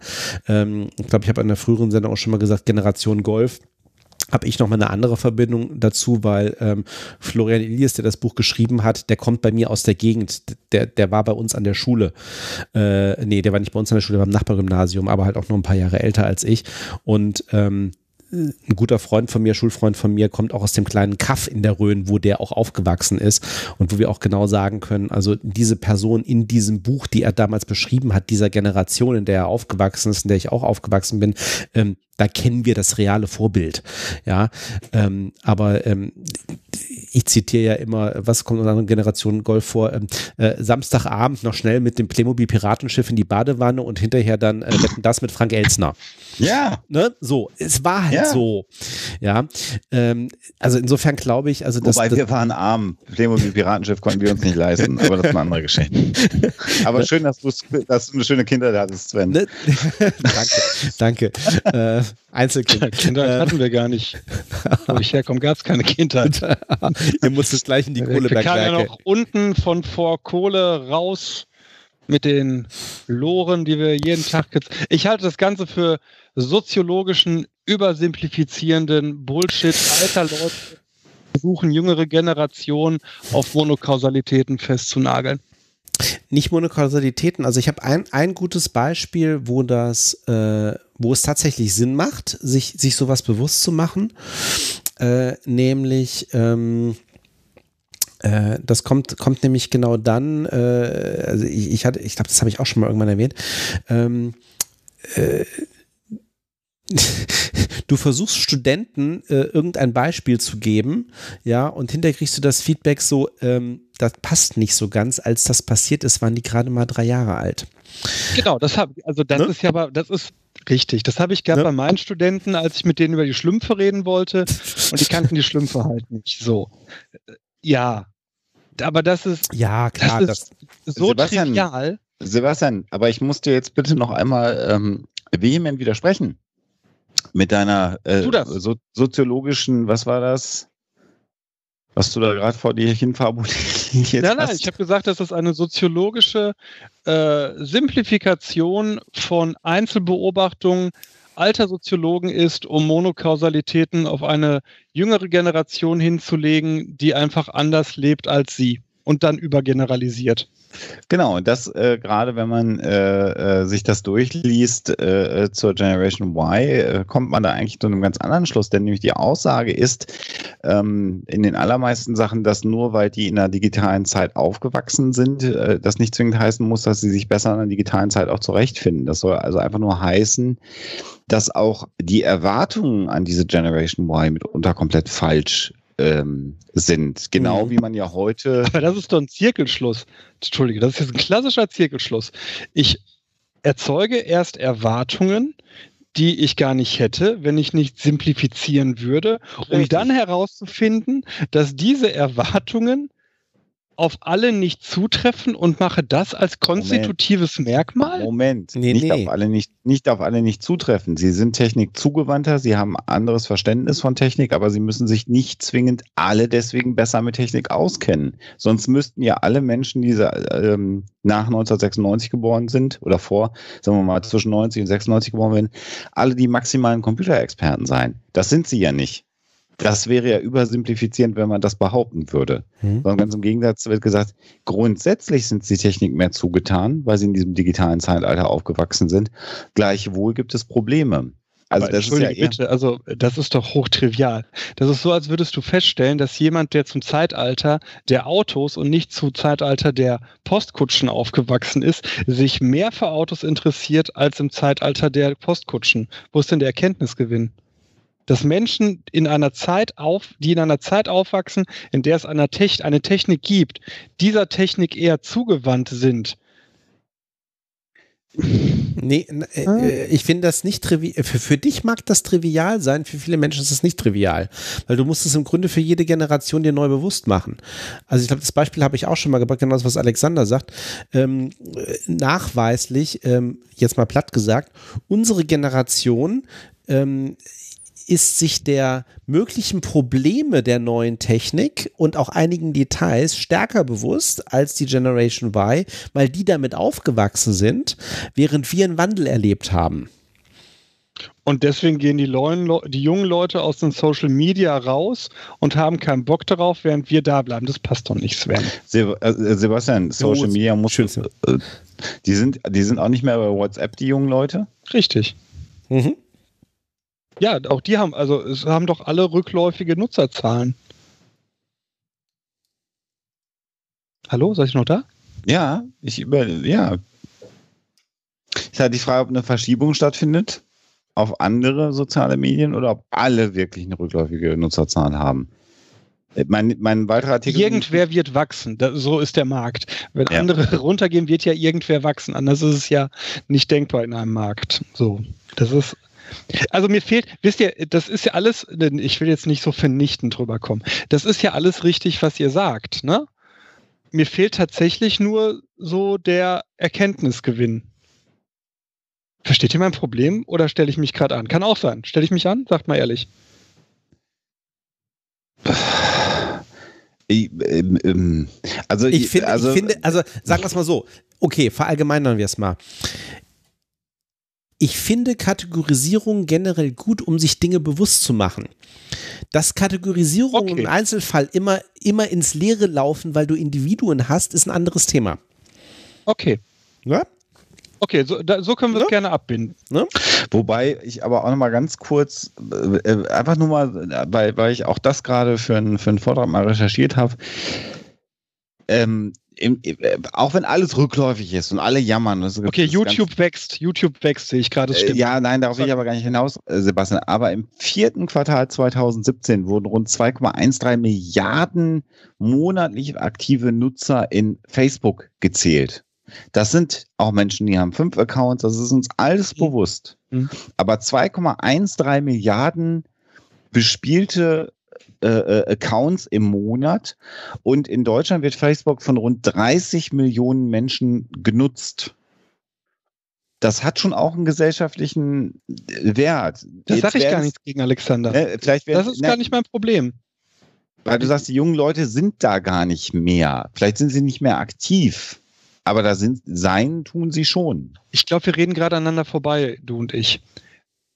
Ich widerspreche dir an der Stelle gar nicht. Ich, Okay. Sven hat das eigentlich ganz schön auf den Punkt gebracht. Ich zweifle die, die, den Wert, den Wert, ich glaube, das ist den Wert dieses Labels an. Dass natürlich eine jede Generation vor dem Hintergrund der zeitgeschichtlichen Ereignisse besondere Erfahrungen als erste machen kann oder als erste nicht mehr machen kann oder weiterführt, die davor da waren. Das ist das, was ich mit trivial meinte. Und wenn man eine Kategorisierung möchte, um ein spezielles Set von ja, diesen drei beschriebenen Kriterien zu benennen, dann ist das so. Was ich meine mit, es hat keinen Erkenntnisgewinn. Es ist halt immer so, dass immer irgendetwas anfängt und aufhört und für den Einzelnen, was Sven sagte, ist diese Extrapolation nicht möglich. Das ist, glaube ich, mein Punkt. Ja. Ja, da kann ich mitgehen. Und ich glaube, es ist auch inzwischen äh, eine Ernüchterung. Also die- es wäre ja nicht trivial, wenn die Generation Y tatsächlich komplett anders ist als alle anderen Generationen vorher. Ja, dann Mhm. so. Und äh, Mhm. es scheint sich jetzt ja anzudeuten, dass es zwar in gewissen Bereichen Unterschiede gibt, aber das doch nicht so bahnbrechend ist, wie man, Ja. Wie man Wie glaubt. ich es vielleicht nie geglaubt habe. Vielleicht ist es So, deswegen ja. für mich. Für mich waren die halt ja. immer so wie wir, nur dass wir halt den C64 als erstes hatten und unsere C16. Eltern das halt für äh, undenkbar hielten. Weißt du, so, ja, Mhm. okay, aber dann glaube ich, haben wir da. Aber Ja. äh, ich, ich wollte gerne anknüpfen, Alexanders äh, äh, Tätowierungsartikel. Ah, ja, soll man nicht erst äh, äh, in die erste Pause gehen? Stunde ist rum. Und dann zeige ich was aus einer israelischen Zeitung. Und dann Oh. zeigst du deine Tätowierung, hätte ich jetzt gerade, aber gut. Dann zeige ich eine Tätowierung äh, in, mit dem Medium-Podcast. Das ist Ja. Idee. Guck Ja. doch mal. Wie, wie, nein, Pause nach 90 Minuten. Was sind das denn hier für Ansprüche? Äh, Meine Blase, das ist in meinem Alter, ist das Ja, alles genau, nicht mehr das- so mit 90 Minuten. Das, äh, Ja, die jungen Leute da nicht halt alles glauben. Genau. Wie nennt man denn diese Generation? Ach Gott. Äh, ja. Kürbiskern. Granufink. Ah, du genau, scheiße, wir kennen es alle, ey. Ja. Ja, wir, wir, wir treiben uns einfach zu häufig auf Autobahntoiletten rum, wo irgendwelche Werbung an den Pissoirs hängt. Okay. Ah, okay. Genau. Wie, wie viel Zeit gibst du uns denn jetzt, Sven? Ich, mal so, mal, äh, also uns jetzt hier live mal so äh, etwas mehr als vier Minuten und dann, ähm, genau. die und anderen den, haben das die- Problem nicht. die anderen haben das Problem nicht, die kriegen dann den kurzen Einspieler später in der Aufnahme. Also, äh, bis gleich dann.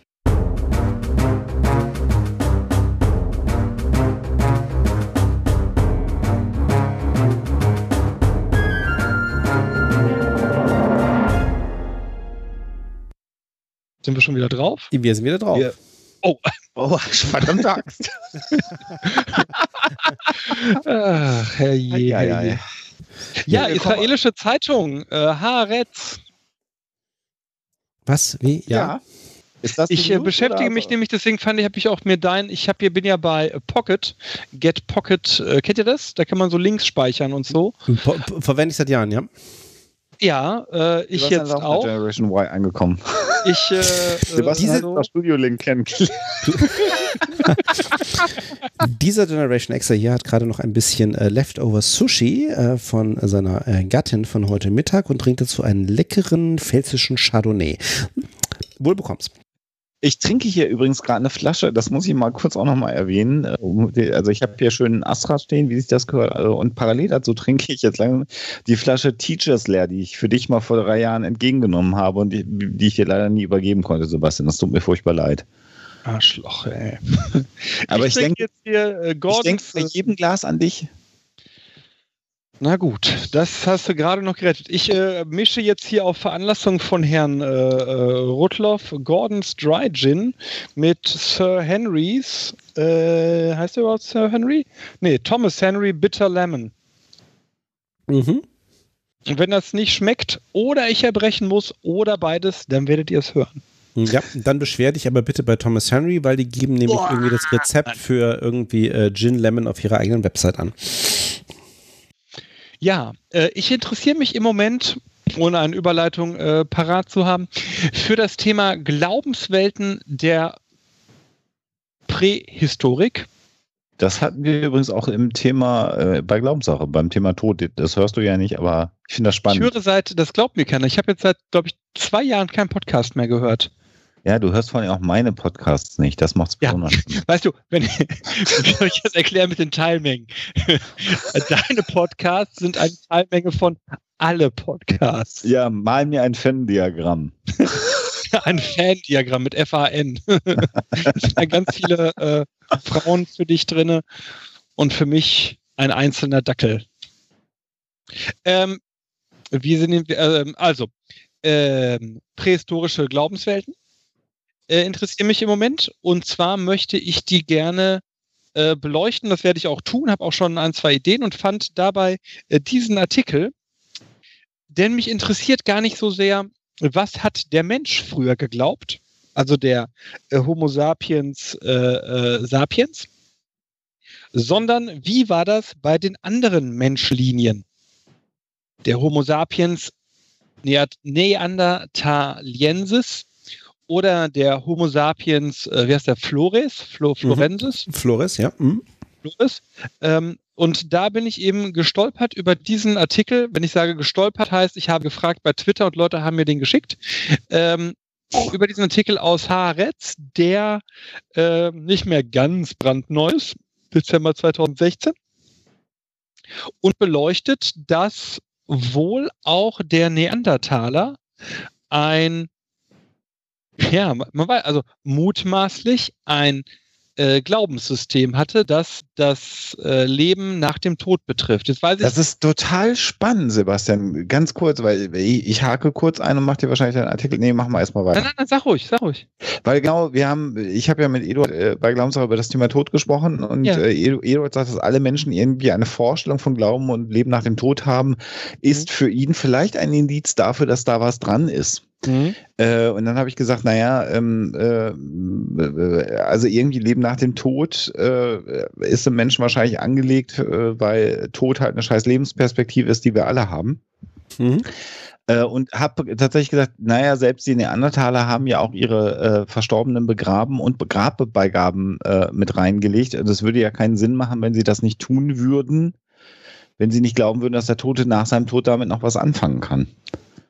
Ähm, total spannend. Und dann hast du hier einen Artikel, der, ich überfliege ihn jetzt so gerade nebenbei, offensichtlich in eine ähnliche Richtung hineinsticht. Genau. Wobei meine Annäherung eine andere war. Ich habe Ja. ähm, den, ähm, ich nenne es jetzt mal Science-Fiction-Thriller äh, Extinction von, ähm, das war ein japanischer Autor als Hörbuch. Ihr wisst ja, Romane le- lese ich immer nur als Hörbuch äh, gelesen gehört. Und da ging es halt um in Teilen um die philosophische Frage neben viel Action, was zeichnet eigentlich den Menschen als äh, Spezies aus? Und äh, die Kernthese des ähm, äh, Autors war eben Gewalt und den und die, die, die Bereitschaft, andere äh, Menschen zu töten. So. Und er hat äh, in seinem Buch dann eben gesagt, die, die Sache mit der Religiosität, die dann ein anderer Charakter ins Feld führt, sei gar nicht das Entscheidende. Und da habe ich mir gedacht, na, das möchte ich jetzt mal wissen. So, hatte der Neandertaler, hatten die anderen, äh, ähm, Hominiden ist falsch, hatten die anderen Homo sapiens äh, Linien einen Glauben ans Jenseitige? Wobei meine, äh, meine These, anders als die, wenig überraschend, als die von Eduard Habsburg, äh, die ist, dass das eben wohl aus meiner Sicht einen evolutionären, evolutionspsychologischen Nutzen wohl haben muss. Also ein positives Merkmal äh, mit Blick darauf, wie die Lebensfähigkeit, äh, Lebensfähigkeit ist falsch, ihr wisst, was ich meine, die Nee. Wahrscheinlichkeit der Weitergabe äh, der eigenen Gene so äh, bestellt ist. Und meine These ist im Moment, wahrscheinlich hat die jemand schon vertreten und ich tue jetzt nur so, oder ich habe sie auch nochmal parallel empfunden, so wie der Typ, der das Auto empfinde, erfindet und dann äh, zum Patentamt fährt und keinen Parkplatz kriegt. Ähm, aber meine These äh, ist halt die, hat gedauert, ich weiß, äh, ist halt die, dass der Glaube ans Jenseits dem Menschen einen Sinn gab, auch widrige Umstände zu schaffen und immer weiter zu machen und deswegen seine Überlebensfähigkeit erhöht hat. Mhm. Jetzt ist mir gerade was aus der Hand gefallen. Äh, Also in Kurzfassung, äh, Glaube an das Leben nach dem Tod als evolutionärer Vorteil. Was äh, relativ krass gegen das geht, was viele atheistische Kreise ja heute äh, ver verbreiten. Ne? Dass sie sagen, äh, wir Atheisten, wir leben im Hier und Jetzt und deswegen kümmern wir uns um die Erde und äh, die Religiösen halt nicht. Das würde dann aber einer These entsprechen, die Eduard hatte, der sagt, dass das Religiöse im Menschen äh, angelegt ist. Ja gut, was heißt angelegt? Durch Ja, aber du sagst ja grad- ja, Moment. Ja, ja, aber du sagst ja gerade, wenn das, wenn, wenn, wenn das äh, einen evolutionären Vorteil hat, Ja. äh, ist das ja ein Trade, der sich dann ähm, äh, äh, konsolidiert hat. Ja, ja, also in dem Sinne angelegt schon, aber nicht Ja, ja. Äh, angelegt in einem Sinne von äh, Intelligent Design. Oder Nein, nein, das Nein, nicht. nein, Nein, nein. Angelegt klingt für mich so nach, weißt du, wie ich meine? So, Ja, ja, so aber das, ja, ja, aber das Evolutionär also, nachvollziehbar. So. Und Mhm. äh, ich, ich, also das ist ja so ein Punkt, den man nicht ganz von der Hand weisen kann. Und ich sage ja heute, äh, in der heutigen Gesellschaft ist mal meine These, dass heute eher so etwas wie eine Spiritualität im Menschen angelegt ist, die durch Religion gefüllt werden kann, aber auch durch andere Dinge gefüllt werden kann. Und genau Grenzt du das, das eine vom anderen ab? wie bitte? Grenzt du das eine vom anderen ab? Ich bin ein spiritueller Mensch, aber ich bin nicht religiös. Oh, das habe ich mit Tobi Bayer die Diskussion. Atheisten-Agnostiker. Also ich habe die Sendung nicht gehört, aber ich. Hm? Ja, genau, genau, genau. Diese De Debatte hat er versucht. Ich bin da vielleicht tatsächlich zu stumm für. Das mag sein. Danke. Das wäre jetzt der Punkt, wo du als guter Freund gesagt hättest, irgendwas anderes, aber du kannst auch einfach sagen, das mag sein. Ja. Sebastian, sehr gute Freunde sparen sich das und kommen auf den Punkt. Genau, dachte ich auch gerade. Ja, aber das kann tatsächlich, also ähm, ja, vielleicht. Aber das heißt, was, was zeichnet denn dann die Spiritualität inhaltlich aus bei dir? Die, die, genau, das, das ist der, der, der letzte Halbsatz war entscheidend. Für mich äh, ist, ist, ist äh, die, äh, der kosmische Blick auf meine Existenz, das, das, aus dem ich Spiritualität ziehe. Also, nachdem ich mich vom Glauben komplett abgekehrt habe, hatte ich ein Loch, was schwer zu füllen ist erstmal. Ähm, und du hast ja schon auch genau diesen Gedanken, was ist nach dem Tod und was vor allen Dingen, wenn deine Existenz in eine Nicht-Existenz übergeht. Mhm. Ähm, und äh, was ich da so als spirituell tröstlichen Gedanken empfinde, ist halt die Tatsache, dass ich ja quasi schon das Resultat bin, also nicht nur ich, sondern äh, im Prinzip alle äh, schweren Elemente von äh, gestorbenen Sternen. Das heißt, es ist ja so ein mhm. ewiger mhm. Prozess und Zyklus äh, äh, Carl Sagan, wir kennen es alle, We Are Made of Star Stuff. Das ist so eine Geschichte, wenn ich dann mal abends äh, die Gelegenheit habe, die ich in Hamburg nicht so oft habe, einen schönen Sternenhimmel zu sehen, weil wir haben ja einen Hafen vor der Tür, der macht halt einen Sternenhimmel weg, nahezu komplett. Ähm, aber wenn ich mal so im Urlaub bin, auf irgendwelchen Nordseeinseln und da dann auch mal über dem Meer einen schönen Sternenhimmel sehe, das sind so Momente, wo mir das dann alles nochmal wieder bewusst wird und wo ich so, ein, so ein Gefühl von Spiritualität bekomme. Mhm. Allerdings auf eine sehr pff, vielleicht naturwissenschaftlich äh, äh, äh, verbrennte Ebene, aber daraus ziehe ich mir sozusagen meine Spiritualität. Hm. Ist ja auch genau das, was wir gerade im Chat haben. So, also ne, dieses, diese Geschichte, Atheist zu sein, heißt nicht, dass man keine spirituelle Ader hat.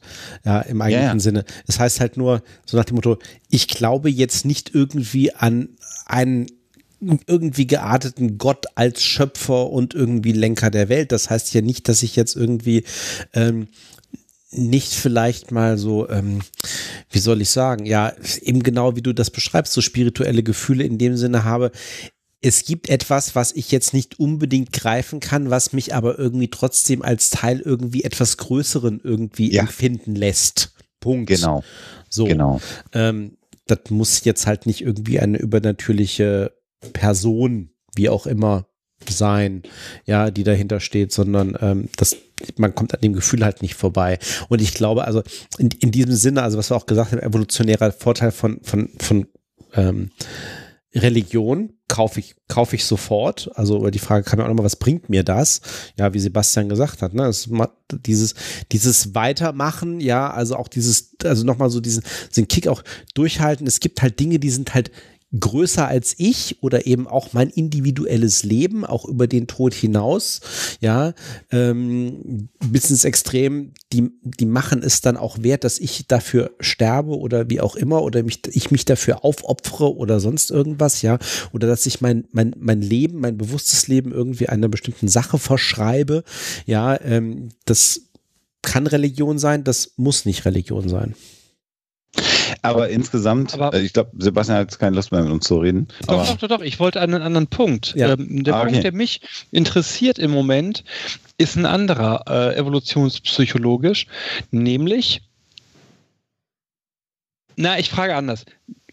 Ich gehe davon aus, dass Evolution sich in aller Regel nicht in Sprüngen, sondern in langsamen ähm, Akkumulation, mhm. sagen wir jetzt mal, äh, ja. vollzieht. Natürlich mhm. gibt es äh, Sprünge in der Evolution, klar, aber im Allgemeinen ist das ein schrittweiser Prozess.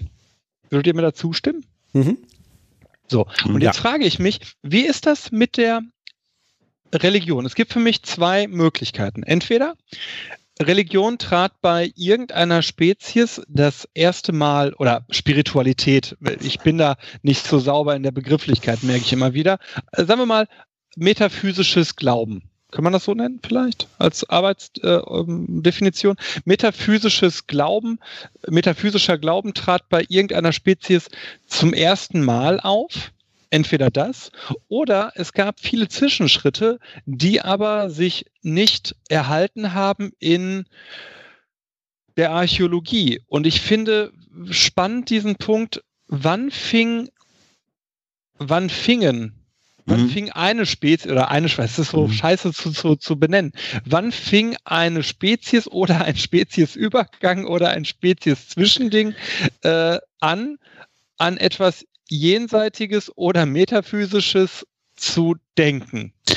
Das ist extrem schwierig. Also du sagst, du, du, du eierst da zu Recht herum. Es ist ja, ja. nicht von einem Tag auf den nächsten, sondern wir reden ja über nicht. Vielleicht ja doch. 100, Hunderttausende von Jahren, ja, natürlich Henne-Ei-Problem, aber bist du quasi ein, eine, eine Frühmenschengattung, oh, ja, wie ich formuliere, hat, hattest, ähm, bei der das dann ausgeprägt war, ist natürlich ein, ein 100.000 äh, Jahre oder vielleicht sogar noch längerer laufender Prozess gewesen, bis sich das rausselektiert hat. Aber ich, ich bin dabei dir, Sebastian. Ich finde diesen Gedankengang auch extrem spannend. Also ähm, ähm, äh, durch, durch alle Zeiten hinweg, äh, glaube ich schon, zumindest das, was dokumentiert ist, und du hast es gerade schon gesagt, es gibt eben Zeiten, wo es eben nicht mehr zu dokumentieren ist, ähm, äh, äh, hat es immer das, den, den Glauben an das übernatürlich Größere, an irgendwelche Schöpfungsmythen, wie sie auch immer geartet waren, gegeben. Und das ist schon auch interessant. Entschuldige, das, das glaube ich zum Beispiel gar nicht. Äh, da bin ich böse, aber ich glaube zum Beispiel nicht, dass es, ähm, ich glaube, das war von dir jetzt gar nicht so, so explizit gemeint, aber ich glaube, dass so, so die Neandertaler beispielsweise gar nicht einen Schöpfungsmythos hatten, sondern dass die Religiosität, Spiritualität eher gerichtet war auf ein magisches jenseitiges Leben, von dem sie glaubten, vielleicht glaubten, dass ihre Welt davon durchdrungen war. Wisst ihr, so wie bei den äh, Iren mit dem kleinen Volk. Also das ist quasi, ich glaube, das jetzt, äh, Till habe ich gelesen von Daniel ähm, Kehlmann. Also äh, im 30-jährigen Krieg spielt das, wo man eben irgendwie glaubte, dass Magie auch Teil dieser Welt ist und deswegen das der Tod und das, was danach kommt, irgendwie die Fortsetzung der Magie von heute ist. Ich glaube, dass diese, diese große Frage, wo kommen wir eigentlich her, dass die jünger ist, menschheitshistorisch, als die Frage, äh, wo gehen wir hin? Da, da, da, stimme ich mit dir überein, Sebastian, wobei ich gerade noch einen anderen Gedanken habe, weil ich glaube, auch da ist wieder das Kontinuum. Ähm, wenn du über Magie sprichst, also nochmal zwei Schritte zurück, äh, wir hatten auch immer schön dieses Beispiel der ähm, äh, Skinners abergläubische Tauben. Ja. ja? Mhm. Also, du fängst an ganz banal, also auch vor dem Menschen oder vor dem Vormenschen, ja, mit, ich sag jetzt mal, abergläubischen oder magischem Verhalten von Tieren, ja, mhm. äh, wo du halt sagst, ähm, ein, ein, ein, ein, Lebewesen versucht sich an Mustererkennung. Wie funktioniert diese Welt? Wie kann ich diese Welt beeinflussen? Wie hängt das alles zusammen? So, ähm, äh, da baue ich mir Verhaltensweisen und Rituale auf, ja. Ähm, und das macht auch Sinn, wenn die halt irgendwie, äh, also egal ob die jetzt einen, ähm, ich sage jetzt mal, wissenschaftlich nachweislichen Kausalzusammenhang haben, ja, also ob das quasi real mhm. ist, ja, mhm. äh, solange es mir halt da sind wir auch wieder her, evolutionär nützt, weil die halt irgendwie aus irgendwelchen Wahrscheinlichkeiten und Zusammenhängen halt tatsächlich vorteilhaft für mich sind, für mein Überleben sind.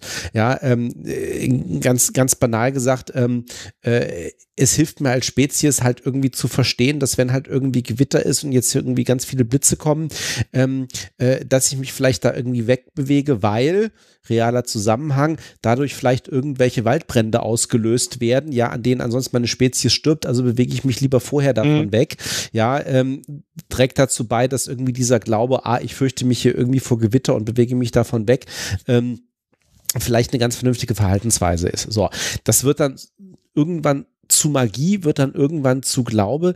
Ähm, ich stimme dir zu, irgendwann äh, ich muss natürlich erstmal die kognitive Kapazität haben, sozusagen diese Komplexität auch bewusst zu erfassen, ähm, äh, ein Stück weit, um dann sagen zu können, ja, Moment mal, wo kommen wir denn über Generationen hinweg her? Wo gehen wir über Generationen hin, hinweg hin?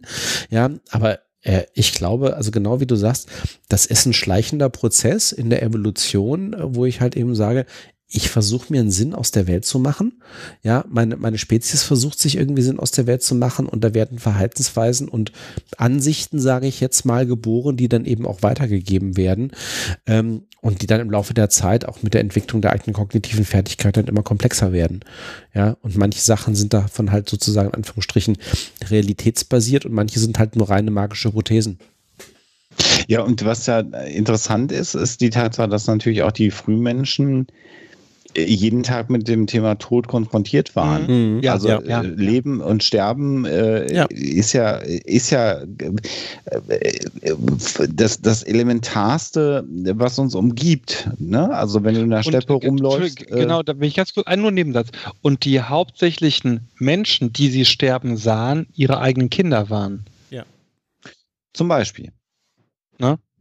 Ja, auf jeden Fall, also auf jeden Fall ihre Verwandten, ja. Genau, aber da, da sind wir jetzt dann so innerhalb der, der, der, der Gattung oder der Art, aber ich meine, Tiere sterben, äh, alles um dich herum äh, stirbt, also der Prozess ist ja klar. Ah, okay. und, mhm. und, und, und, wo ist sozusagen, warum, warum ist das Tier, was in der Steppe verendet und von, von Aasfressern aufgefressen wird, äh, warum ist der Prozess anders als der Prozess eines Verstorbenen der eigenen äh, Gattung, den man dann beisetzt? D'accord. Ja, also, mhm. ne, also mhm. in dem Moment, wo du sagst, es ist mir nicht mehr egal, dass jemand aus meiner Sippe von Tieren aufgefressen wird, bestattest du ihn. Aber da ist dann ja schon was passiert. Das ist genau, genau, genau dazu. Das war so der, der, der Punkt, äh, womit es bei mir anfing, dass nämlich dieser Buchautor behauptete, was wohl stimmt.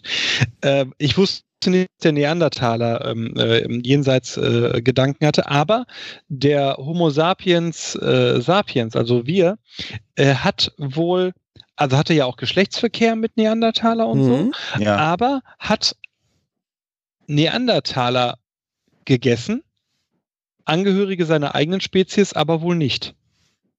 Auch schon ein Unterschied, ja. Hm. Ja, genau. Und das, das finde ich, oder Spezies ist, glaube ich, der falsche biologische Begriff an der ja. Stelle, seiner eigenen Rasse. Ja, ja, aber wir wissen, was ähm, du meinst. So, finde ich ganz spannend, weil das auch nochmal zeigt, ähm, dass da augenscheinlich eine andere Wertigkeit da war, mutmaßlich eine, die den Neandertaler abgewertet hat. Natürlich wäre jetzt auch denkbar, dass das eine besondere Anerkennung für den Neandertaler war, ihn mhm. zu essen, aber das halte ich jetzt und die meisten anderen, was ich so gelesen habe in den letzten Wochen, für eher unwahrscheinlich. Aber ne, auch da fiel mir wieder auf, wie stark man aus dem Faktum des Aufessens übrigens falsch, automatisch vielleicht falsch wertet, ne? Ja, ich meine, wir haben ja das, das Phänomen des äh, äh, Kannibalismus im Homo sapiens sapiens äh, immer gehabt auch, ne? Mit einer magischen. Rituellen, das Rituell, genau. Das magischen, mit einem äh, magischen Überbau. Genau, genau, genau das. Hm, genau. Und, ja, also und, und, und, und, und nicht nur im Sinne von Kannibalismus, sondern auch umgekehrt. Denkt mal an die ganzen äh, auch zum Teil noch existierenden Rituale äh, im Zusammenhang überhaupt. Ähm, das Christentum? Mensch, nee, nee, nee, nein, nein, nein, ich meine gar nicht Religion. Ich meine ähm, äh, Kulturen, ähm, die Tiere töten und die den Tod eines Tieres, um sich selber quasi zu ernähren, also auch, auch äh, würdigen. Äh, in gewisser Art und Weise. Mhm. Ne? Mhm. So, mhm. das, das ist ja auch wiederum die Übertragung an der Stelle, äh, zu sagen, es geht jetzt nicht nur um mich, sondern ich habe ein gewisses Bewusstsein oder irgendwie eine, eine, äh, habe eine gewisse ähm, Kultur im Zusammenhang damit, ähm, Leben und Tod hat eine Bedeutung. Das sehe ich auch sozusagen bei den, bei den Tieren oder bei den, bei den Lebewesen, die ich selber verzehre, die wegen mir sterben müssen. Ja, ähm, was ja, glaube ich, auch so ein bisschen, also ich will das jetzt irgendwie auch gar nicht romantisieren, ähm, aber ähm, auch äh, zum Teil heute in den Diskussionen das, was uns ein Stück weit verloren gegangen ist an manchen Stellen, ja, äh, wo man dann Übrigens eben auch, genau daran ne? anknüpfend. Ich habe ne? relativ viel gelesen über die äh, Märchenwelt der nordamerikanischen Indianer, ne? mhm. äh, ausgehend von American Gods, was ich mal gelesen mhm. habe jetzt. Ja. Ähm, wo, wo ich ganz spannend finde, diesen Aspekt, dass wenn du ein Tier tötest, ne, dann könnte das auch immer ein verzauberter Mensch gewesen sein. Mhm. Und deswegen gilt es aufzupassen und nicht unnötigerweise äh, äh, Tiere zu töten. Mhm. Fand ich spannend. Ist wahrscheinlich total simplifiziert, was ich gelesen und jetzt hier gesagt habe, aber fand ich trotzdem einen spannenden Gedankengang. Aber das heißt, glaubt ihr denn, äh, um die, die nächste evolutionspsychologische Frage anzuknüpfen, Evolution ist ja nicht vorbei. Nö. Glaubt ihr, dass andere äh, Gattungen, Spezies, Religion haben und wir sie nicht mitbekommen? Also du meinst jetzt, wenn ich simplifizieren darf, Tiere. Ja. Ja, da ist wieder die Frage, was der, äh, ne, zu, zurück, zu, zurückzukommen auf, mein, auf, auf die abergläubischen Tauben. Äh, de, definiere Religion. Mhm. Also eine äh, Überzeugung, dass es etwas gibt, was über das Oh. die entscheidende Jetzt natürlich wieder Michael Blume ja, hier haben. Ne? Ja, ja genau. Die entscheidende Frage, Sebastian, ist ja, das würde ja voraussetzen, dass Tiere die, das Bewusstsein über die eigene Sterblichkeit haben. Korrekt. Wir gehen ja aktuell davon aus, dass äh, der Mensch das einzige Lebewesen auf der Erde ist, das dieses hat. Davon gehen wir aus. Wir, können, wir wissen es ja nicht besser. Ich glaube dir das jetzt, ich weiß es nicht. Ich, ähm, okay, mhm. vielleicht ist, ist, das ein, ein ist Distinktionsmerkmal, so, ja. Ja, es ist, äh, glaube ich, immer das, was, was so äh, äh, in der gängigen Literatur immer zitiert wird, ist, dass der Unterschied eben auch ähm, äh, zwischen Mensch und Tier, äh, eigentlich sind wir ja eben genauso biologische Wesen wie Tiere. Äh, einer der entscheidenden Faktoren ist, dass der wir sind. Ich, ich, habe als, als Distinktionsmerkmal von einem Biologen gesagt bekommen, wir sind das einzige Tier, das bereit ist, äh, aus Freude Angehörige der eigenen Spezies zu töten. Das weiß ich gar nicht, ob das so einfach ist oder ob das eine nee. verbrämte Sicht ist. So wurde ja. mir das gesagt. Ich kann es mhm. nicht. Ähm, aber gut. Whatever. Ja, aber dann ist ja die Motivation von Freude. Was ist mit, mit, mit äh, ja, okay, aber gut, da bin ich nicht okay, Biolog. Wir, wir schweifen wir aber es geht nochmal um die, um, um das Bewusstsein ja. über den eigenen, äh, über die eigene Endlichkeit. Also ich, ich glaube, äh, so steht es auch im, im Chat. Also das ist, äh, glaube ich, äh, äh, das gängige Distinktionsmerkmal zwischen Mensch und Tier. Mhm. Und auch das Distinktionsmerkmal, was bei uns eben genau diese Sache, die wir jetzt hier gerade die letzte halbe Stunde diskutiert haben, eben äh, provoziert, nämlich darüber nachzudenken, was passiert nach dem Tod. Ähm, du hast gefragt, glaube ich, dass das bei Tieren auch so ist? Das würde für mich die Frage voranschalten, glaube ich, dass Tiere sich über ihre eigene Endlichkeit bewusst sind ich würde behaupten nein, aber ich weiß es nicht. Ich würde auch behaupten nein, aber ich weiß jetzt, wen ich demnächst mal interviewen werde. Ja, nein, also ich habe, ich, interessanterweise, ich habe genau zu dem Thema auch gerade mal nebenbei ein bisschen gegoogelt. Ähm, also äh, wir wissen, dass Tiere zum Beispiel auch äh, unterschiedlichste Tierarten äh, trauern über den Tod Völlig von, korrekt über Elefanten, ne? Elefanten, Katzen auch, äh, Katzen, Haustiere Hunde, Haustiere, Pferde, ja. Das war jetzt lustig. Elefanten, Katzen, ja, Haustiere generell. Klar, man kennt das aber, diesen Elefanten. Hast du keinen im Keller, Sebastian? Wie, du nicht? Ich möchte mich nicht dazu äußern, während wir wie, sind. Wie im Keller? Nein, bitte auf dem Balkon, alles andere ist ja Tierquälerei. Ähm, Na, ich brauche ja den Elefanten, damit er das Geld bei mir im Keller runtertrampelt. Ach so. Ich dachte, you need the elephant in the room. Anyway. Nee, nee. Oh, oh, und ich bin aus Karlau. genau. Komm, nach anderthalb Stunden darf ich auch mal. Ähm, ja, ich Aber das ist ja noch was anderes. Trauer. Ja, nee, also es ist zumindest die, die, die Bewusst, das Bewusstsein, dass das Leben eines Lebewesens der eigenen Rasse oder auch einer fremden Gattung zu Ende sein kann und dass dieses Lebewesen dann nicht mehr existiert und dass man darüber genau. traurig ist. Und das ist dann gut, eben, aber die, Fra die Frage ja, ist, ob sie sich selber bewusst sind, dass sie selber. Genau. Ja, okay, gute Frage. Mhm. Ja. Das würde tatsächlich passen. Ich habe mich ja mal beschäftigt äh, aus beruflichen Gründen mit der Entwicklung von Trauer bei Kindern. Mhm. Und Kinder, also es sind verschiedene Stadien. Kinder verstehen zunächst Nein, zuerst hat, ist es so was Magisches. Ne? Äh, Lebewesen können tot sein und können dann wieder belebt werden. So. Dann mhm. kommt die Erkenntnis, Übrigens, Lebewesen. Der Kern, der Kern des gruseligen Traums, den du jetzt mal gerade en passant geschildert hast, ne? Bitte? Das ist der Kern des christlichen Glaubens. Okay, das ist bei, bei Kindern so äh, um die äh, drei Jahre. Dann kommt halt diese, die Einsicht, ähm, wenn etwas tot ist, ist es tot. Äh, dann kommt die Einsicht, es können auch Menschen in meiner Umgebung tot sein. Mhm. Und dann ab dem, also die Forschung sagt so, ab dem, äh, um die erste, zweite Grundschulklasse, wobei bei Kindern in dem Alter es immer riesen indivi- interindividuell, also Unterschiede zwischen Kindern dieses Alters gibt. Aber um das erste, zweite Schuljahr hin äh, ungefähr kommt die Einsicht, auch ich kann zu denen gehören, die sterben. Das hört sich natürlich für uns Erwachsene total trivial an, ist aber für das Kind jedes Mal ein Erkenntnisschritt. Und Absolut. Einschneidend. Einschneidend. ja, ja, ich erinnere mich da tatsächlich noch dran. Das habe ich, glaube ich, ja. mal erzählt. Aber das heißt, bezogen jetzt mal auf die Tiere, es ist tatsächlich denkbar, dass ein Elefant versteht, äh, oh, ähm, Kollege äh, Kleinrüssel ist äh, tot, das ist traurig, ohne zu realisieren, ich kann auch sterben. Mhm. Das ist so ähnlich wie, wie die ähm, ähm, äh, Menschenaffen oder Schimpansen, die äh, äh, Gebärdensprache gelernt haben Mhm. und darüber kommunizieren konnte, wo man dann, äh, der letzte Stand, den ich so gelesen habe, aber dann an dem Aspekt gelandet ist, dass diese äh, Tiere dann irgendwann in der Kommunikation auf, den, auf dem Niveau von vier- bis fünfjährigen aber dann stehen bleiben.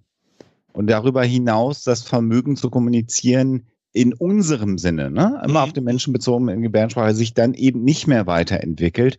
Und das wäre jetzt völlig unzulässiger Schluss, den ich ziehe, wäre aber un unterhalb der ersten oder zweiten Grundschulklasse. Weißt du, was ich meine? das ist so. Ja, ja, klar. Ja, ich verstehe. ja, Ja, sehr gut verstanden, was du meinst, ja. Aber das ist, pff, das ist eine ganz spannende Frage, Sebastian, die du da stellst. Danke. Und ob das evolutionär sich nochmal verändern wird, keine Ahnung. Und die Frage ist ja Wahrscheinlich sowieso, die einfache Antwort ist ja, wird es, Ja. weil sich alles evolutionär irgendwann verändern wird. Aber das Und ist, dann- glaube ich, und dann- und dann stellt sich mir jetzt, um das vielleicht nochmal ab, abzu, abzuschließen, das Thema, mir die Frage irgendwann, wann sind wir evolutionär so weit mit Technologie verbunden, dass wir nicht mehr sterben?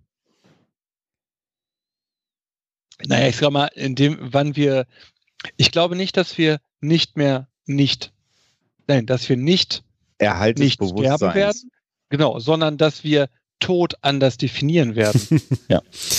Hat, Da, hat, das ist, glaube ich, der hm. Ich habe gerade Al- Altered Carbon ich gesehen wollte auf gerade fragen, ob du es gesehen hast.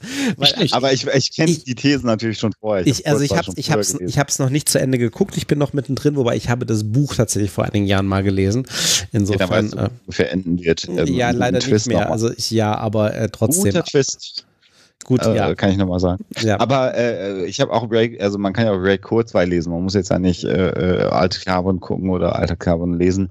Ähm, also die Idee der Verschmelzung Mensch-Maschine, ähm, das glaube ich wird eher äh, die, die Evolution, evolutionäre Geschichte sein. Und dann ist eigentlich dieser klassische Evolutionsbegriff für die Menschheit irgendwann auch durchbrochen.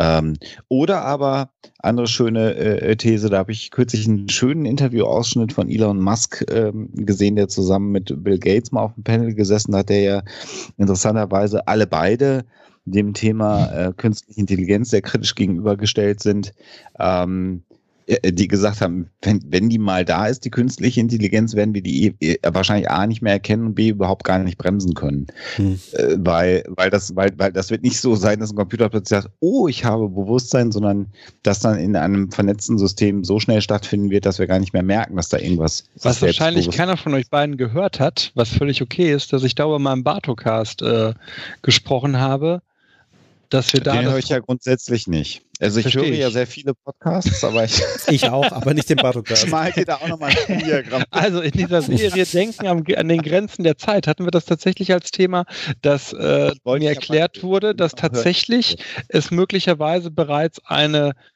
bewusst, ein Bewusstsein des Internets gibt, dass wir aber da vor demselben Problem stehen könnten wie bei Solaris, nämlich dass Wir weder wir noch nicht. die Ja. und ja und das andere Bewusstsein uns auch nicht. Wir nehmen uns vielleicht noch nicht einmal gegenseitig wahr. Ja. Das Ja, ja. ist natürlich ähm, schade. Oh, der Dunning-Krüger-Effekt bezogen auf die gesamte Menschheit. Dunning. Deine, Ja, dann, oh, da wird es ja paradox. Da wird es paradox. oh, okay. Denn er bezieht sich ja nur auf die Menschheit. Können wir den dann den Krüger-Effekt auf eine andere Spezies, die grundsätzlich anders in ihrem Denken ist, anwenden oder ist das schon Speziesmus? Das ist doch die Frage, Sven. Wir lachen darüber, aber ich glaube, dass solche Fragen sich stellen könnten in 100 Jahren. Nee, Oder bereits eigentlich schon sich stellen sollten. äh, Nur sie werden sich deutlich früher stellen, Sebastian. Mhm. Äh, wir, müssen, wir müssen uns mal Oder loslösen von, von diesem 100-Jahren-Zyklus. Re- Guck mal zurück, was, was wir vor 20 Jahren für Technologie hatten, was wir jetzt für Technologie hatten. Das geht schneller. Das wird immer Also, schneller gehen. Ja, Ich habe immer noch keinen Das Jetpack. Fax ist immer noch die prägende Kommunikationsform des deutschen Amtsgerichtes. Ja, natürlich. natürlich, Sebastian, ist das. Deswegen ja, wird das das- das ist der Grund dafür. Das heißt, wir haben Glück, keine AI, solange noch Faxgeräte eingesetzt werden. Das ist doch. Das Fax sichert dem Menschen das Überleben an sich.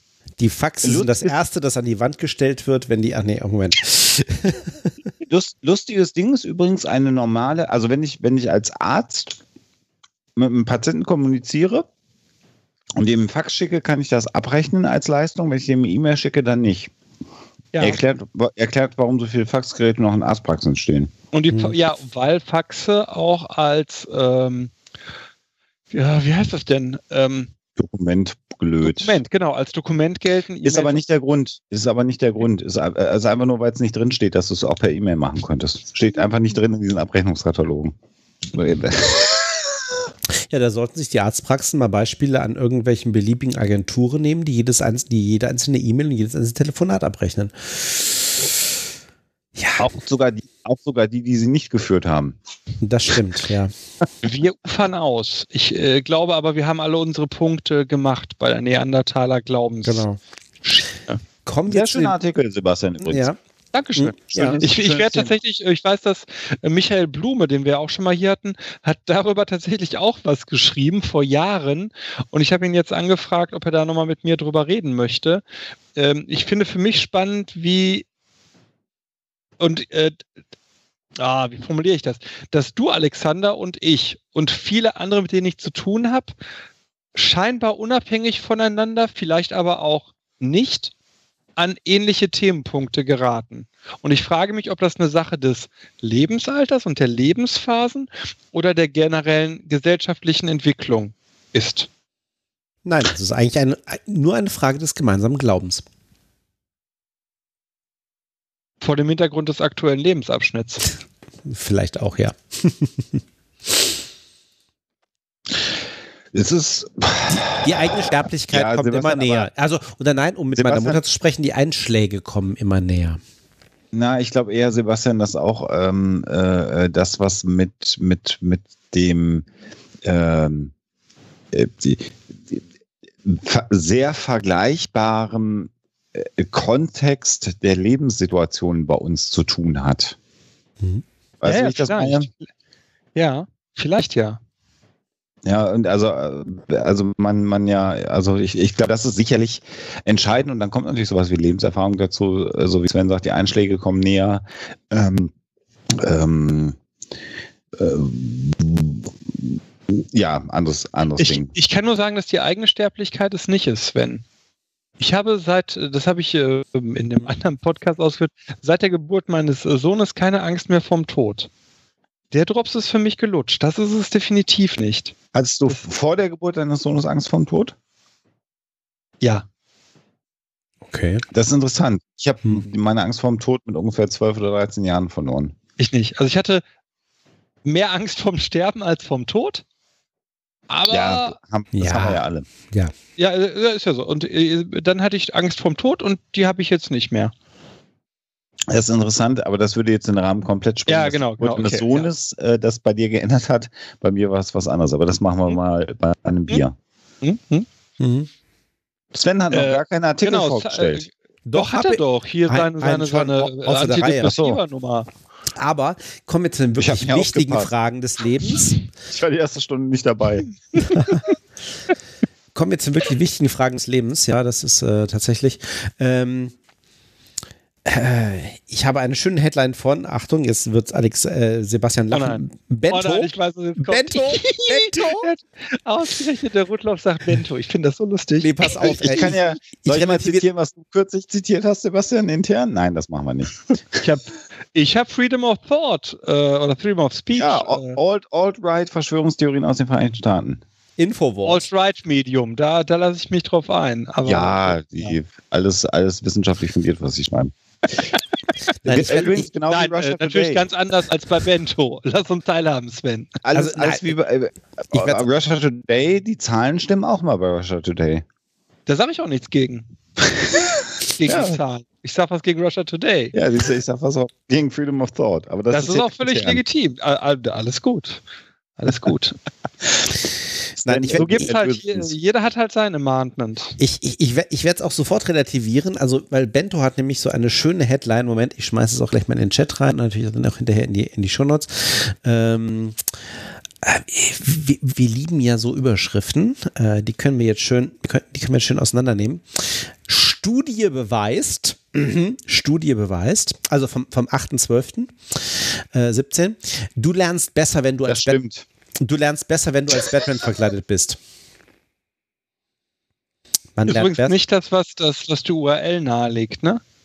Die URL Nee. hat einen anderen Titel als Nein, die, die. URL hat einen anderen Titel. Die URL hat den Titel Batman-Studie beweist, dass Kinder besser lernen, wenn sie sich als dunkler Rächer verkleiden. Die ist genauso falsch. Also, worum geht's? Also, äh, es gibt tatsächlich, ähm, äh, ich habe auch noch einen englischen Artikel zu dem Thema gefunden bei äh, Quartz oder dem World Economic Forum. Äh, da schreiben sie, New research finds that kids aged 4 to 6 perform better during boring tasks when dressed as Batman. Das ist schon ein bisschen richtiger. Also, ähm, worum, worum geht's? Das finde ich so geil. Das Das, ist- da denke ich dann immer, warum denke ich mir an der Uni nicht solche geilen Das ist geil, ne? aus? Das ist geil. Äh, also ist ganz toll. Also wa wa was wurde gemacht? Also äh, untersucht wurden 180 Kinder und äh, ungefähr die Hälfte, also vier Jahre, die andere Hälfte sechs Jahre alt. Und deren eigentliche Aufgabe war, zehn Minuten lang eine weil langweilige Aufgabe zu erfüllen. Die langweilige Aufgabe bestand im Grunde daran, äh, daraus irgendwie auf einen Computerbildschirm zu gucken. Wenn ein bestimmtes Symbol kam, halt eine Taste zu drücken. Und wenn ein anderes Symbol kam, halt nichts zu tun. So total langweilige Geschichte. Man merke, es geht noch nicht mal um Lernen, sondern es geht darum, ob du eine langweilige Aufgabe äh, durchziehst. So. Ähm, zehn Minuten war sozusagen das Ziel. Ähm, so, sie haben dann ähm, Alternative. Die Kinder konnten also jederzeit aufhören und sagen, nee, äh, ich beschäftige mich jetzt nicht mit dieser blöden Aufgabe, sondern ich habe hier ein iPad liegen und kann da was spielen. Haben sie irgendwie zwei verschiedene Spiele gehabt oder so. Das war die Alternative. Ähm, sie haben drei unterschiedliche Gruppen gebildet und der Hintergrund dieser ganzen Forschung war das Thema Selbstdistanzierung. Nämlich äh, drei Gruppen gebildet, wo sie halt gesagt haben, okay, äh, es geht halt sozusagen um sie selbst. Sie betrachten sich selbst aus der dritten Person oder sie betrachten ein Vorbild. Komme ich gleich nochmal drauf. So. Ähm, das war so die Variation.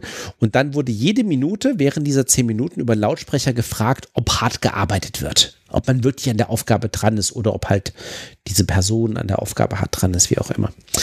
Ähm, was war jetzt das Ergebnis? Ähm, Im Durchschnitt, egal was da mit den Kindern gemacht wurde, zwei Drittel der Zeit haben die was anderes gemacht als diese Aufgabe. Also die haben sich das iPad genommen und gespielt. Ähm, auch wenig verwunderlich. Die Sechsjährigen haben ein bisschen länger durchgehalten, irgendwie diese Aufgabe zu machen als die Vierjährigen. Okay. So.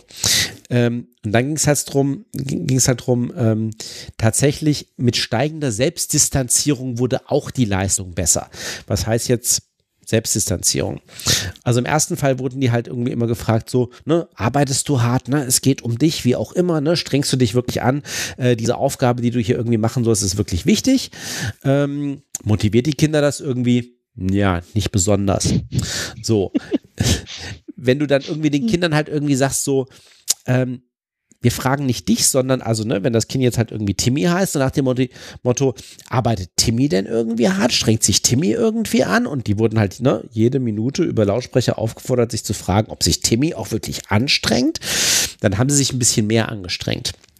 Und dann die dritte Variante war halt wirklich so, ja, ähm, es geht nicht um Timmy, sondern es geht halt um Batman oder um Bob den Baumeister oder wie auch immer.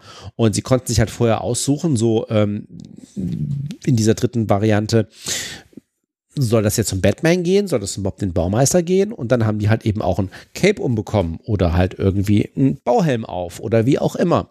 Und Überraschung, Überraschung, in dieser dritten Variante haben die Kinder signifikant länger durchgehalten, diese langweilige Aufgabe zu lösen, als wenn das halt nicht gemacht wurde. Also, ähm, Bento, wunderbar, Punkt 1. Ähm, wir erinnern uns nochmal, die, die Headline bei Bento war, Nochmal wörtlich, du lernst besser, wenn du als Batman verkleidet bist. Nein, vier- oder sechsjährige Kinder lernen nicht besser, sondern ähm, führen also der durchschnittliche Bento-Leser schon. Der durchschnittliche Bento-Leser schon. Nicht Wenn du, er als sondern Batman verkleidet ist, versteht er diese Studie besser. genau, so ungefähr. Ähm, kannst du langweilige Aufgaben länger durchhalten als andere Kinder, die halt kein Batman-Cape tragen. Ja, wo ich so denke, so, äh, ja, nee. Äh.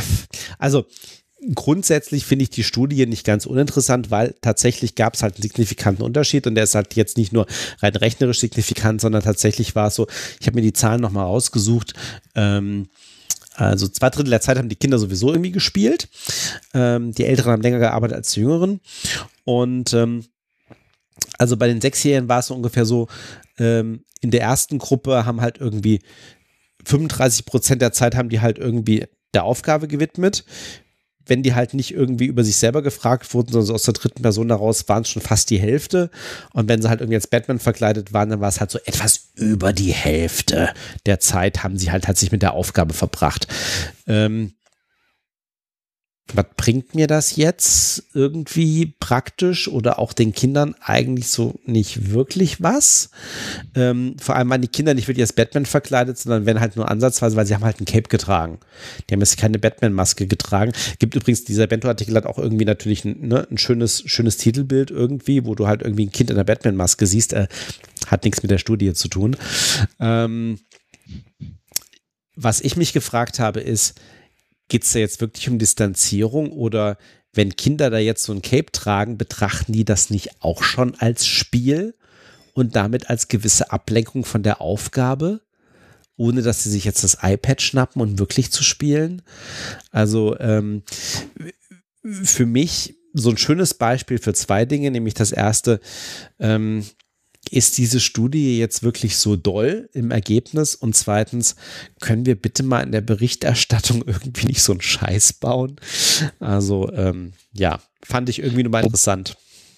Wobei, ich, was ich grundsätzlich bei Bento an der Stelle gut finde, ist, und da habe ich letztens, wir hatten letztens äh, interne Redaktionskonferenz bei den Ruhrbaron, da habe ich das mal ähm, lobend erwähnt, was die wirklich spannend machen. Äh, und das ist bei der Artikel ist eigentlich ein ganz gutes Beispiel dafür. Die Originalstudie ist ja verlinkt, ne? Ja. Und dann äh, packen die tatsächlich letztlich eine, ähm,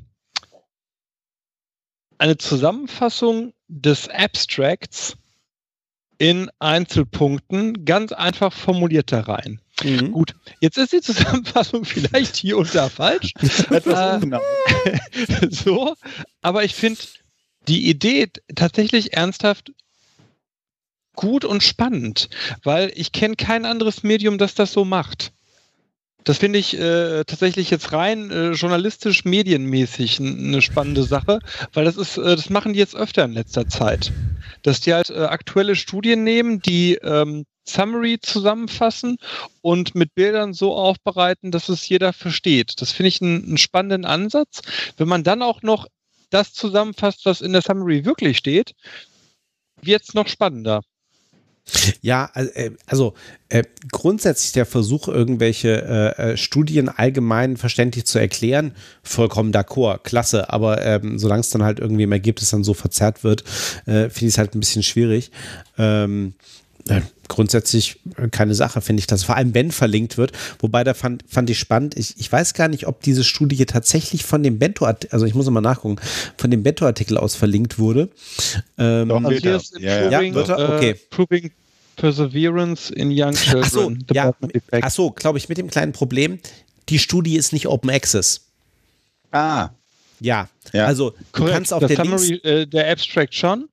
Der Abstract schon, Und genau. wenn ich auf Continue Reading Article drücke, dann habe ich die Möglichkeit für 6 Dollar für 48 Stunden äh, den Artikel zu lesen. da sind wir beim großen Problem der Wissenschaft, aber das werden wir heute nicht mehr. nee, nicht wirklich. Ähm, aber äh, meine Lehre daraus ist seit vielen Jahren, sobald ein Artikel mit der Überschrift beginnt, Studie beweist. Ja, nee, vergiss es. Eine einzelne Studie kann gar nichts glauben. beweisen. Äh, richtig. Das ist so, wo ich dann immer denke, nee. Äh, Man liest es dann trotzdem, weil es extrem clever hier gemacht ist. Also tatsächlich journalistisch, Sebastian, bin ich da ganz bei dir, Ja. wie die das so aufziehen. Ähm, aber ähm, äh, dass immer so Studie beweist, dann weiß man immer, Ja, ja, klar. Nee, das war's. Also insofern ein sehr, sehr schönes äh, Beispiel. Interessant finde ich ja hier auch nochmal einfach das, was Bento schreibt, dass sie hier unten sozusagen die Discussion äh, einer Publikation dann ja nehmen. Das Forscherteam vermutet, je Hm. mehr sie Kinder sich. Und im Originalartikel Mhm, wird dann mhm. stehen, äh, äh, ne, äh, das wird vermutet und dann in der Regel steht immer, further study is needed. Das müsste jetzt nochmal genauer untersucht werden. Das Mhm. fehlt natürlich dann in, in solchen journalistischen Artikeln dann wieder. Das heißt, die haben jetzt gesagt, wir haben das gemacht. Ne? Die, die Cape-Kinder konnten sich da besser äh, äh, an der Kandare halten, wenn ich es mal überspitzt formuliere. Man müsste mal untersuchen, ob das vielleicht ein Konstrukt der Distanzierung ist. Und das müssen wir jetzt Genau.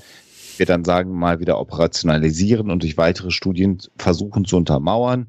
Und in zehn Jahren machen wir eine Meta-Analyse und dann Ja. wüssten wir es. Das Und es halt wird so der gerade hier im. Chat gesagt, ich würde lallen. Ich werde mich jetzt wieder stärker auf die phonetische Bildung meiner Sprache konzentrieren. Dieses äh, Gin, Lemon-Zeug ist äh, Teufelszeug. Darf ich, darf ich, darf ich, darf ich dem, dem Chat erklären oder den Zuhörern erklären, Sebastian, woran man erkennt, dass du richtig Knolle bist? Oh, ja, darfst du.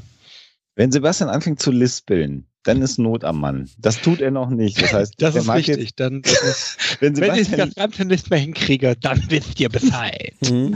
Und das ist kein, das ist kein Witz, das ist Realität. Das mögt ihr mir glauben. Studie von Hoaxmaster beweist, Meine Mitarbeiter können das leider alle bestätigen. Dann geht nichts mehr. Sebastian, wir haben schon des Öfteren in Zuständen, wo du gelispelt hast und ich habe andere Dinge getan. oh, oh äh, Bilder. Auch das kann man, bei mir kann man das sogar auch im Psychotalk nachhören in diversen Episoden, wie das dann klingt, wenn der Hoaxmaster betrunken ist. Mhm. Also äh, tatsächlich muss ich auch zur Ehrenrettung der, der Wissenschaftler auch nochmal irgendwie in diesem Fall sagen, zum einen, ähm, das war eine Studie am Ende von einer äh, relativ langen Reihe, weil die beschäft beschäftigen sich nämlich tatsächlich mit Durchhaltevermögen von Kindern. Ja, und das war sozusagen das, was jetzt halt irgendwie auch jetzt Medienaufmerksamkeit bekommen hat, diese letzte Studie.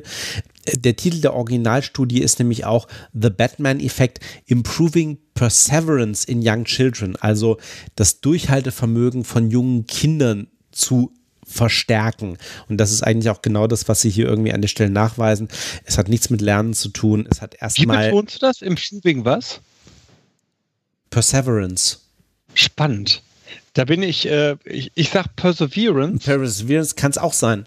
Äh, Und ich, ich weiß, wo ich es her habe, weil äh, es gibt ein äh, Hatebreed-Album, das Perseverance heißt und auch ein äh, Lied, das entsprechend heißt. Ich weiß nicht, ob diese Aussprache richtig ist, aber da habe ich meine her.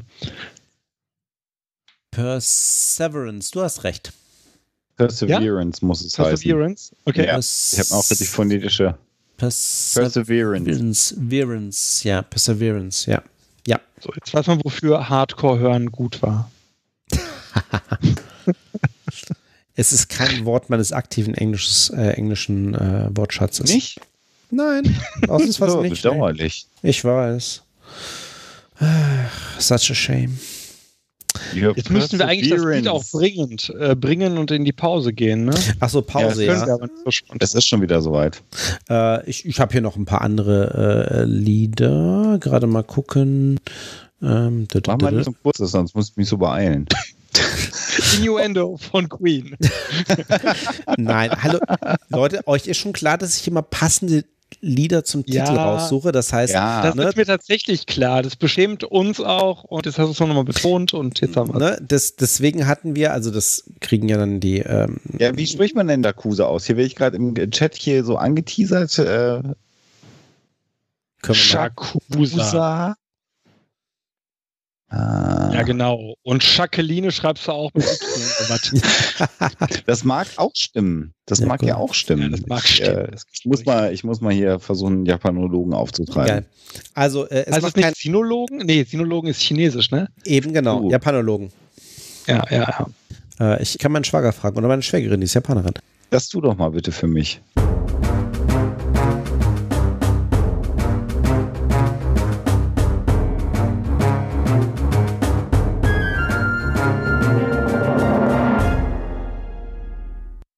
Also wie ich hier gerade sehe, meine lieben äh, Zuhörer, äh, leitet sich Jakusa von der Zahlkombination 893 ab. Mhm.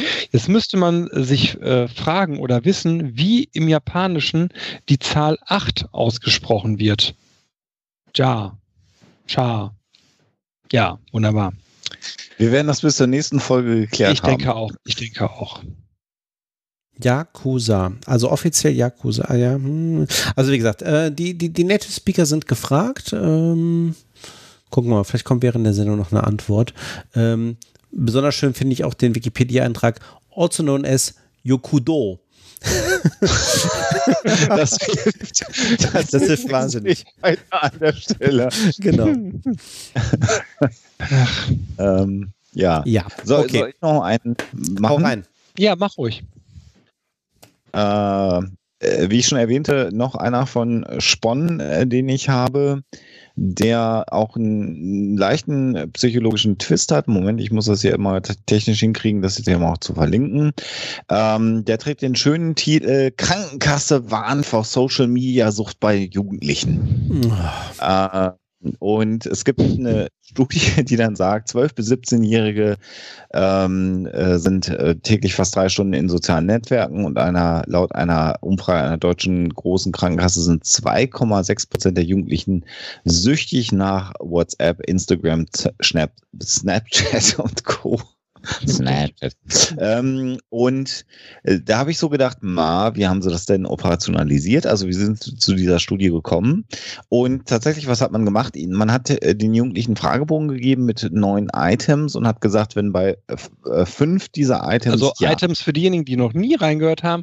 Äh, so. Items ist das, was wir als einzelne Fragen in einem Fragebogen bezeichnen, also Aussagen. Hm? guter Hinweis, Sebastian, vielen Dank, genau. Ähm, Das und kann ich noch, da kommt kein S vor. Item. Items. Item. Ah, Mist. oh, oh, oh, oh, es fängt an. Okay. Okay. Oh, Brother, hättest du lieber nichts gesagt. Ähm, und wenn bei fünf dieser neun Items mit Ja geantwortet wird, ähm, dann geht man davon aus, dass eine sogenannte Social Media Disorder vorliegt. Man ist ja seit längerer Zeit dabei, äh, das Phänomen von Süchten, die in Bezug auf Online-Medien sind, zu schauen, ist das tatsächlich relevant. Und was ich daran jetzt sehr, sehr schön finde, ohne jetzt diesen ganzen Artikel hier zitieren zu wollen, ist, dass die Items, die ganz unten im Artikel sind, ähm, ihr hattet natürlich jetzt keine Gelegenheit, die zu lesen, meine lieben Kollegen, weil ich mich ja spontan umentschieden habe, doch auch sehr den Items entsprechen, die bei uns Psychologen bei Substanzabhängigkeiten äh, Abhängigkeiten abgefragt werden. Und nämlich genau die Fragen zum Beispiel, ob oft heimlich soziale Medien genutzt werden. Mhm. Ja, oder auch soziale Medien genutzt werden, um nicht an Mhm. unangenehme Dinge denken zu müssen. Große Komorbidität zwischen Substanzabhängigkeiten, insbesondere Alkohol, weil das eine Droge ist, die äh, zumindest hier in Deutschland ja auch leicht äh, zugänglich ist. Und psychischen Störungen ist ja oft dadurch zu erklären, dass natürlich äh, Alkoholintoxikationen äh, zumindest zu Beginn ähm, äh, gewisse äh, Symptome von psychischen Erkrankungen lindern können. Also das, deswegen gibt es ja viele psychisch kranke Menschen, die parallel dazu eine äh, Substanzabhängigkeit entwickeln, weil sie sich mit Alkohol selbst medikieren. Ähm, das hilft natürlich schon ein Stück weit. Und das fand ich äh, dann am Ende nach dieser etwas reißerischen Überschrift äh, dann doch interessant, dass man äh, da sehr sagen wir mal, methodisch sehr an dem, was wir kennen, von Substanzabhängigkeiten vorgegangen ist in diesem Bereich.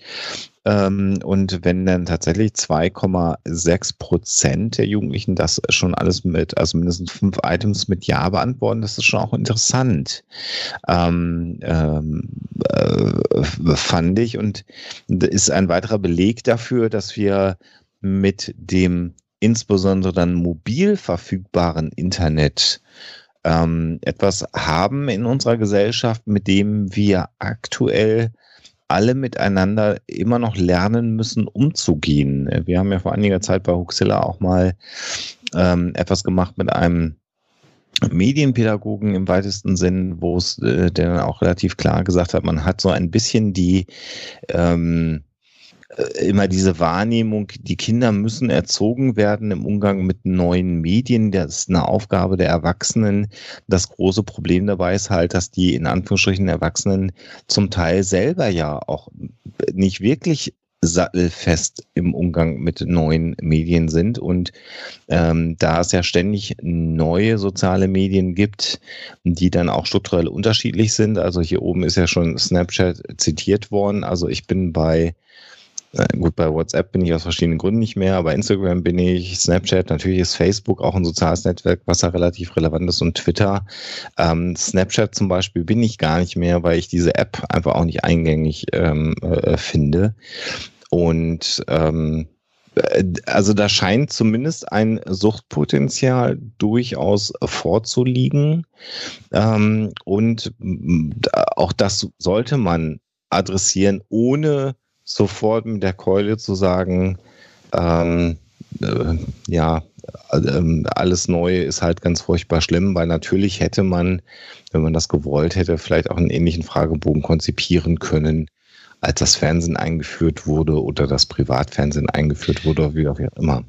Ich habe ein grundsätzliches Problem mit äh, diesen Studien oder dieser Art von Studien, beziehungsweise diesem Aspekt von nicht stoffgebundenen äh, Süchten.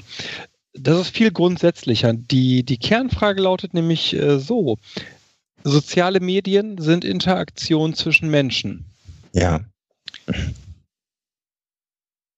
Ja. Die künstliche Trennung von Online-Medien oder von Online-Kontakten zu Medien zu Offline-Kontakten zu Medien erscheint nur denen sinnvoll, die diese Trennung, da sind wir jetzt wieder bei dieser blöden Generation-Frage von vorhin, für die diese Trennung äh, sich äh, logisch erschließt. Das muss aber bei einer Generation oder bei Menschen gar nicht der Fall sein, die die Online-Kommunikation oder die Online-Vernetzung zu Medien als genauso natürlich und selbstverständlich empfinden wie die Offline-Vernetzung. Und wenn wir ja. dann mal in die Items reinschauen, ähm, wenn ich zum Beispiel sowas sehe wie regelmäßig Streit mit anderen gehabt durch die Netzung sozialer Medien, wenn wir das jetzt mal von den sozialen Medien wegziehen auf die Offline-Medien, hast du schon einmal Streit gehabt wegen gehabt? normaler Kommunikation. So. Hm? Das heißt, du bist also wohl äh, äh, kommunikationssüchtig. Ich überspitze jetzt natürlich, aber worauf ich hinaus möchte, ist, ähm, dass ich persönlich glaube, dass die Social Media ähm, zu entkoppeln sind von anderen Formen der nicht stoffgebundenen äh, Süchte. Die Diskussion tobt relativ hart und laut innerhalb der Psychologie. Ich kriege die ja mit, weil ich viel Kinder- und Jugendpsychologie oder äh, Kinder- und Jugendhilfe mache. Ähm, ich bin, ich habe bis heute kein endgültiges Bild gefunden, aber wenn ich diesen Fragebogen jetzt hier äh, sehe, den die genutzt haben, sehe ich direkt eben genau diese Probleme. Also ne, mhm. Sachen, die ich in einem normalen Offline-Interaktionsverfahren mit Menschen für völlig normal halten würde, pathologisiere, also benenne ich als krankhaft, sobald es um Social Media Online-Verhalten geht. Mhm. Das wäre dann so der Aspekt, dass das mobile Internet einfach eine stärkere, äh, stärkere ist falsch, eine verfügbare Form der Kommunikation mit anderen Menschen ist, ne? Eine andere, ich würde einfach, ich würde tatsächlich also sagen, eine andere. Eine andere, genau, eine andere, ne? Also es ist eine andere Qualität in meinen Augen. Und ich kann für mich nicht erkennen und einordnen, weil ich glaube, das wird die Zeit erst zeigen. Oder anders, der Rückzug junger Menschen aus dem Social Media, der ja in den letzten ein, zwei Jahren groß äh, Thema ist, spricht für mich eigentlich dafür, dass junge Menschen genau dieser Art der Kommunikation zwischen Menschen eher überdrüssig werden. Ich habe manchmal auch den Eindruck, und das ist ja phasenweise, zumindest bei dir, Sebastian, weiß ich es, und bei mir ja auch so, weil wir darüber reden, so dieses Ding, dass man gewisse sozialen Medien an einem, an einem Punkt für sich selber manchmal ist, wo man denkt, ich habe es jetzt durchgespielt. Twitter ist kaputt, sage ich ja seit Anfang des Jahres zum Beispiel. Ja, für mich ist also, ich, ja, das war jetzt sehr plakativ. Mhm. Ja, nee, ich, ist ja klar, was du meinst, aber äh, für mich ist es eher umgedreht, weil immer noch Twitter mein hauptsoziales Netzwerk ist. Für mich ist es eher so, Facebook. dass Facebook für mich äh, deutlich an Relevanz verloren hat.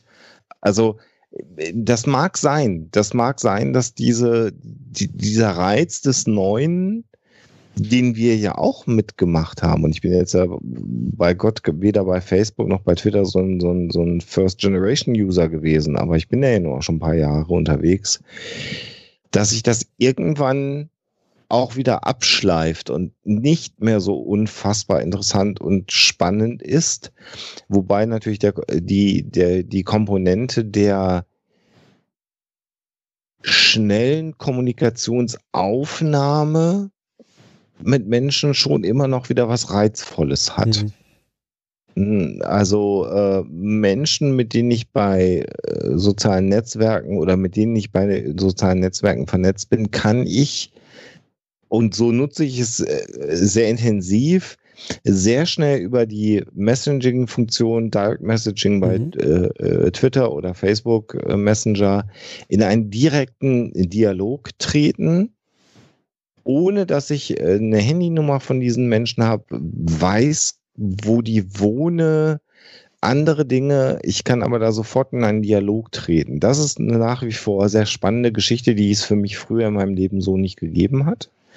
Ähm, umgedreht äh, ist es für mich, äh, ich habe mich da vor ein paar Wochen oder vor ein paar Monaten mit einer Freundin drüber unterhalten, die auch Psychologin ist, spannend, wie sich das Kommunikationsverhalten geändert hat. Also wenn ich inzwischen auf meinem Handy angerufen werde von, ich habe ich hab einen ganz kleinen Kreis von Menschen, die mich auf meinem Handy eigentlich anrufen. Alle anderen kommunizieren mit, mit mir über soziale Medien. Man ist dann schon so quasi überrascht davon, dass jemand einen einfach anruft, ohne vorher kurz über irgendeine Messaging-Funktion zu sagen, hast du gerade Zeit, ich rufe dich gleich mal an, lass mal gerade reden. Mhm. Da, da, merke ich, wie sich mein Kommunikationsverhalten geändert hat. Vor den sozialen Netzwerken war es völlig normal, einen Hörer in die Hand zu nehmen und jemanden anzurufen. Äh, diese Kommunikationsform ist für mich inzwischen eher befremdlich, wenn sie außerhalb eines ganz engen Kreises stattfindet. Das habe ich für mich kürzlich mal reflektiert und fand das äußerst interessant für mich ganz persönlich privat. Das ist spannend, weil für mich nach wie vor Telefonie das Hauptmedium ist. Aber bei uns beiden ja zum Beispiel nicht, Sebastian. Nee, bei uns beiden, nee, du, ihr, ihr seid auch, ne, also ihr meine ich jetzt dich, mhm. Alexa, Marc, ähm, ja, Sven, wir haben ja jetzt nicht so nee. viel so, aber ihr drei seid da eine ganz krasse Ausnahme. Aber zum Beispiel der Weiermann, den rufe ich eher mal eben für zwei Minuten an, als dass ich ihm schreibe. Ja, mhm. aber das ist, aber ich glaube, da muss man ja ohnehin abschichten. Also Punkt eins ist, glaube ich, Kommunikationsverhalten ändert sich und ist eben auch abhängig davon, in welchem Umkreis es stattfindet. Also ich gehe auch mal davon aus, Sebastian, dass in deiner täglichen Arbeit Telefon halt deutlich wichtiger ist als irgendwie ja, alles ja, andere, klar. weil ja. äh, so erreichst du halt irgendwie diejenigen, mit denen du zu tun hast.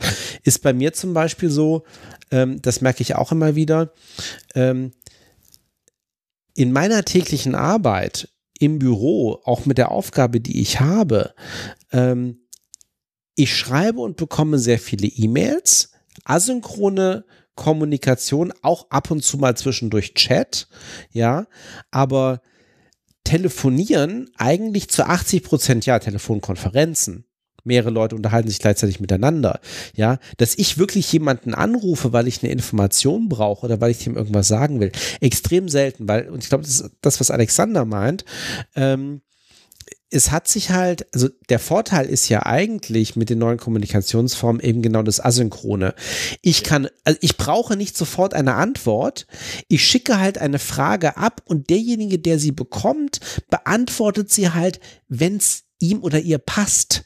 Ja, Ja. Ähm, so, ähm, ist, ist weniger, ähm, äh, äh, äh, wie sagt man im Deutschen, intrusive im Englischen, äh, äh, ne? Irgendwie so, so, so Eindringend, äh, auf, übergriffig. auf, aufdringlich, übergriffig. Aufdringlich. Ja, Hm. als genau dieses Gefühl, was Alexander beschreibt, der ruft mich jetzt gleich an. Ich war total irri- irritiert heute gerade. Ich habe also kurz bevor und kurz nachdem ich aus dem Büro raus bin, habe ich eine habe ich einen Anruf bekommen auf meinem Diensthandy, eine Nummer, die ich nicht gespeichert hatte. Es war irgendwie eine Mobi Mobilnummer. Ähm, es hat mir aber auch jemand erstmal keine Nachrichten erlassen, deswegen gesagt, okay, es kann nicht irgendwie so wichtig gewesen sein. Trotzdem natürlich erstmal der Check, kommt jetzt vielleicht eine E-Mail, kurze Zeit später, weil da hat mich jemand irgendwie telefonisch nicht erreicht. Wahrscheinlich Spannend. schickt er mir gleich eine E-Mail. Ja, dann beim dritten Versuch kam tatsächlich eine Nachricht und stellte sich tatsächlich auch raus, es war ein bestimmter Kollege, der irgendwie, wo ich aber auch von der Persönlichkeit her sage, so, ja, okay, das ist auch wirklich eine Sache, die kann bis Montag warten, hätte er mir auch eine E-Mail schicken können. Ja, ähm, so, das ist aber, glaube ich, erstmal verändertes Kommunikationsverhalten und das kommt eben wirklich sehr stark drauf an, ähm, in welchem Umfeld sind wir, mit wem haben wir normalerweise zu tun, was ist eben auch zielführend. Ich, ich glaube, hm, Entschuldige, dass ich, glaube, der, der, der Punkt ist tatsächlich die Frage der, also zwei Punkte. Die eine, der eine Punkt ist die, äh, das, das Ausmaß der Vernetzung zur, ich sage jetzt mal, Online-Welt und das andere Genau. ist halt die persönliche Dringlichkeit. Ja, genau. Leute, die hier anrufen, oder ich habe tatsächlich, fällt mir jetzt gerade auf, einen relativ klassischen ähm, Büroinstitutsbetrieb, wo viel darauf verwendet wird, Telefonate von mir fernzuhalten. Mhm. Denn jeder, der hier anruft, ruft ja an, weil es irgendwie um sein Kind geht. Mhm. Und das hat natürlich immer hohe Dringlichkeit subjektiv, zum Genau. einen. Und zum anderen ähm, erscheint dann oder die Leute haben Online-Medien eben gar nicht präsent. Mhm. Wobei, wenn es um ein Kind geht, dann mail ich natürlich auch nicht. Also wenn ich der Meinung bin, da, da, da, da geht gerade was richtig schief mit meinem Kind, dann schicke ich nicht eine Mail. So, dann habe ich jetzt Klar. mit dem Typen zu sprechen, äh, der mir das Kind zuführen oder auf Dauer äh, entziehen kann. Mhm. In, insofern ist das hier unser Tagesgeschäft eigentlich, Genau. dass das Ja. Telefon äh, bei uns eigentlich zehn Stunden am Tag klingelt. Ich kriege extrem selten Anrufe und jetzt, wo ich auch äh, drüber rede, also ähm, auch die Erkenntnisse, gut, ich habe jetzt äh, ich, kürzlich festgestellt, äh, ich arbeite seit 15 Jahren in einem Konzern. So. Ähm, Natürlich hat sich die Kultur da auch geändert. Es war aber schon immer äh, sehr auffällig klar. Die, so das klass- klassische Klischee. Äh, Vorstände, obere Führungskräfte, natürlich haben die irgendwie ein Sekretariat, das alles tut, äh, um sozusagen äh, Anfragen abzublocken, weil äh, es gibt dort irgendwie einen definierten Tagesablauf, ja, äh, mit Terminen etc. Du kannst nicht jemanden irgendwie zwischendurch irgendwie jetzt groß ad hoc irgendwie stören, ja, ähm, das muss irgendwo auflaufen und irgendwie gebündelt werden.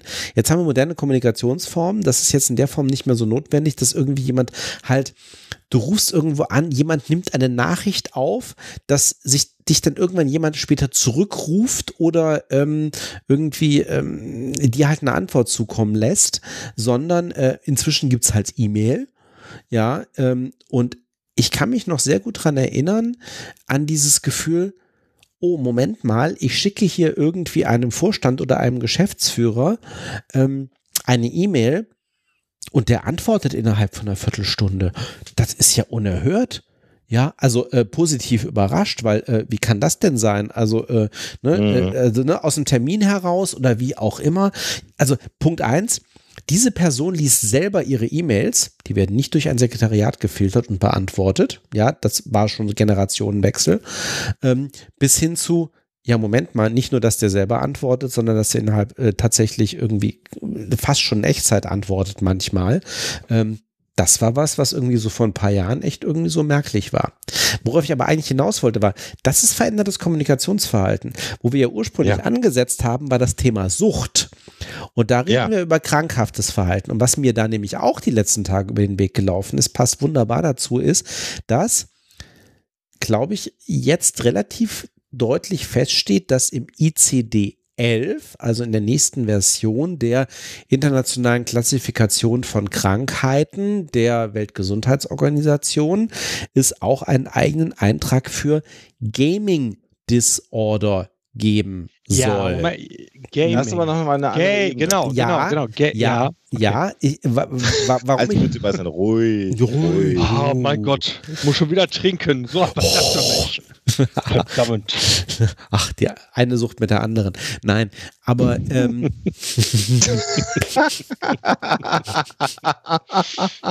Suchtverschiebung nennt man das, ne? Bei ja, uns. So genau. nennt man das, äh, habe also, ich schon gehört. Pass auf, was du sagst, muss ich schon wieder koksen. Prost. Trink nicht so viel, Sebastian. Okay. Du, koksen machst du doch im Gegensatz zum Trinken auch nur, um dich von uns abzuheben, oder? Abzuheben im wahrsten, im wahrsten Sinne. Koksen macht er, weil der Schweinehund sich das leisten kann im Gegensatz zu uns. So, Moment, wer wohnt denn hier in Düsseldorf? Ach ja, stimmt. Und arbeitet für einen Atomkonzern. Habt ihr auch so Deputat, so wie es bei uns Deputatskohle nein, gibt? Kriegt ihr dann Deputatskoks? Ich habe ich habe ich habe nie ein Deputat gekriegt. Ich habe weder einen Strom noch ein Gasdeputat gekriegt. Und nicht mal eine Line? Schön. Lass, uns, lass uns wieder, wir sind nicht unter uns, wir haben Zuhörer. Oh, uns, nein, äh, Gaming Disorder. Ich glaube, das, das, also bringe ich als Beispiel deswegen, weil ähm, auch da wiederum kommen wir auf unsere klassische Definition. Was ist denn eine Störung? Also ich habe es jetzt auch vor mir, Priorisierung des Spielens über alle anderen Lebensbereiche und Alltagsaktivitäten wäre dann ein Kriterium für diese Störung. Ähm, ja gut, das ist, das, das ist ein klassisches Suchtkriterium, ne? Genau, so. Und äh, insofern äh, Social Media Sucht also wenn es halt so weit geht, dass ich das halt über alle anderen Lebensbereiche und Altersaktivitäten hinweg priorisiere, dann kann man vielleicht auch über ein Suchtverhalten sprechen, aber im Normalfall ja, ist das, für mich. Genau das finde ich ne? schwierig, Sven, weil ähm, das ist eine, eine Frage, jetzt ernsthaft, der Ausdifferenzierung von äh, Social Media. Weißt du, wie ich meine? Also, wenn, wenn ich das sehe als Kommunikation, also angenommen, angenommen, ich bin Schüler in der äh, 10. Klasse und Social Media Verhalten ist, wenn ich zu Hause bin, mit meinen Kollegen auf äh, WhatsApp oder äh, ähm, Facebook oder Snapchat oder was auch immer mich austauschen. Ne? Mhm. So, dann ist ja die Frage, wo ist der strukturelle Unterschied, der strukturelle zu äh, ich sehe mich persönlich oder ich telefoniere mit denen. Mhm. Und wenn, wenn wir sagen würden, einem 15-Jährigen ist es wichtiger, mit seinen Freunden in welcher Welt auch immer abzuhängen, als etwas anderes zu tun, würden wir das für relativ normal erachten. Weißt Absolut. Also die Pathologie, Absolut. Ne, das ist so das, äh, wo ich mal ein Problem habe. Absolut. Also es ist halt, ähm, äh, äh, wo hatte ich das? Für mich würde das äh, Kommunikationsverhalten, also weil Diskussion haben wir natürlich auch, ich meine, das ist äh, wahrscheinlich bei euch ähnlich. Ähm, natürlich kommunizieren wir auch über soziale Medien, natürlich haben wir unsere Smartphones dabei. Ähm, selbst wenn ich mich da nicht als süchtig bezeichnen würde, würde ich es als ein problematisches Kommunikationsverhalten irgendwie ansehen, äh, wenn Mama und Papa die ganze Zeit auf ihre Smartphones starren äh, beim Essen, äh, während eben auch das kleine Kind dabei ist, weil das halt irgendwie eine Störung des normalen Kommunikationsverhaltens in der Situation wäre. Versteht ihr, was ich meine? Ja. Ne? Also sogar sehr genau, ja. Ne? Also jetzt, jetzt nicht, also ja, ne, endlich kommt man mal irgendwie zur Ruhe, bla bla bla und sonst irgendwie, man hat mal irgendwie einen Moment Pause, ich hole mal mein Smartphone raus, guck mal gerade irgendwie, ah, guck mal hier und ich kommuniziere, aber Andererseits, ne, wenn ne? ich morgens nur, nur um die, um das, um die, also ich will dir gar nicht widersprechen, sondern nur ja. das ja. Ausmaß des Dilemmas klar machen. Wenn ich morgens mit meinem Sohn, der fünf Jahre alt ist, vor der Kita am Frühstückstisch äh, sitze und Kelloggs esse, ne? Mhm. Dann guckt er sich halt die Kelloggs-Packung an, wie das Kinder in dem Alter mhm. seit Jahrzehnten zu tun pflegen und ich gucke auf mein Handy. Und jetzt ist die spannende Frage. Wenn ich da mit einer Zeitung sitzen würde, ne, Mhm. wäre das okay. Wenn ich auf dem Handy äh, Spiegel Online-Artikel lesen würde, würde man sich denken, naja, muss es Spiegel Online sein, aber meinetwegen. Alexander liest da ja auch viel. Äh, wenn ich jetzt bei äh, Snapchat sein würde, Sebastian hat natürlich ein Bild-Abo und liest die Bild auf seinem Handy. wenn es, es gibt leider kein Springer-Abo, mit dem man Welt und Bild gleichzeitig abonnieren kann. Das ist ein anderes Problem. Ähm, nein, aber wisst ihr, was ich meine? nicht. Das heißt allein, das heißt, Für mich auch nicht. Übrigens, das ist ein Problem von dir, Sebastian. ja, meine Probleme machen mich ja zu etwas Speziellem. Auf jeden Fall, wenn ich, Wie das das ein. tust. also äh, Hm. Zeitung, äh, Nachrichten auf dem Handy, Social Media auf dem Handy und schon wird die Bewertung dieser Sequenz, wie wir da sitzen, unterschiedlich. Ja. Das finde ich spannend. Ich, ich habe keine Lösung dafür, weil ich verstehe tatsächlich den Punkt, dass, ähm, dass ich das auch irgendwie nicht okay finde, wenn ich mit meinem Sohn und meiner Frau da sitze und parallel irgendwie auf Facebook bin. Ne? Es gibt äh, tatsächlich manchmal bei uns hier im, im Huxela HQ auch die Situation, dass Alexa und ich ganz bewusst sagen, jetzt legen wir beide das Handy Ja. auf der Hand. Ja. Äh, und umgedreht gibt es natürlich auch das schöne Meme in den sozialen Netzwerken, ähm, wo dann immer geschrieben so, so die, die Tagline ist und ihr sagt, äh, äh, äh, Smartphones äh, machen die Kommunikation kaputt und dann siehst du halt ein Foto aus mutmaßlich den 50er, 60er Jahren Ja. auf der U-Bahn. Alle, alle gucken ihre Zeitung genau, ja, genau. Ähm, Ähm, äh, dazu. ich wollte ganz kurz noch mal, ganz kurz noch mal auf den Punkt zurückkommen von, von, von Sven mit dem, mit dem Gaming. Mhm. Weil ich ja selber, ähm, ich, ich weiß gar nicht, wie das bei euch ist. Habt ihr, habt ihr jeweils äh, Massive, Massive Mo- MMO-RPGs gespielt? ja. Ja. Erst World of Warcraft, dann Guild Wars. So, und Oh, das, ich das der, ist halt billiger, ne? dann, dann, dann habt ihr genau die Erfahrung gemacht, dass diese Spiele ja im Kern am Ende darauf auch ausgelegt sind, dass du um nicht am Anfang, aber um später voranzukommen im Spiel, ja letztendlich in deiner Gruppe ähm, äh, irgendwelche Instanzen spielen musst. Mhm. Und das ist- war Ich am Ende der getan, wofür mich meine Frau immer ausgelacht hat. Das hast du nie getan. Nein, ich habe äh, tatsächlich, das hat mich zu sehr gestresst, also ganz ernsthaft. Genau, Es hat genau. mich zu sehr gestresst und deswegen war ich dann einer, der da durch die Gegend gerannt ist, um ganz gedacht- seltene Pflanzen zu finden und daraus irgendwas zu brauen und hier dies zu äh, sammeln und so. Aber diesen Stress, wir treffen uns heute Abend um 6 Uhr, um dann den, das und jenes zu raiden, das habe ich mir, glaube ich, ein, zweimal gegeben und dann gedacht, das brauche ich nicht in meiner Freizeit. Genau, und das ist aber genau das ja, dann hast du dich diesem Suchtfaktor in Anführungsstrichen ja entzogen, weil damit gehst du ja äh, eine soziale Verpflichtung ein, die dafür dann am Ende bei mir, bei, also bei mir war es äh, World of Warcraft, am Ende dafür gesorgt hat, dass ich mehr Zeit mit diesem Spiel verbracht habe, als ich das eigentlich wollte. Was Mhm. dann am Ende auch der Grund war, warum ich das beendet habe.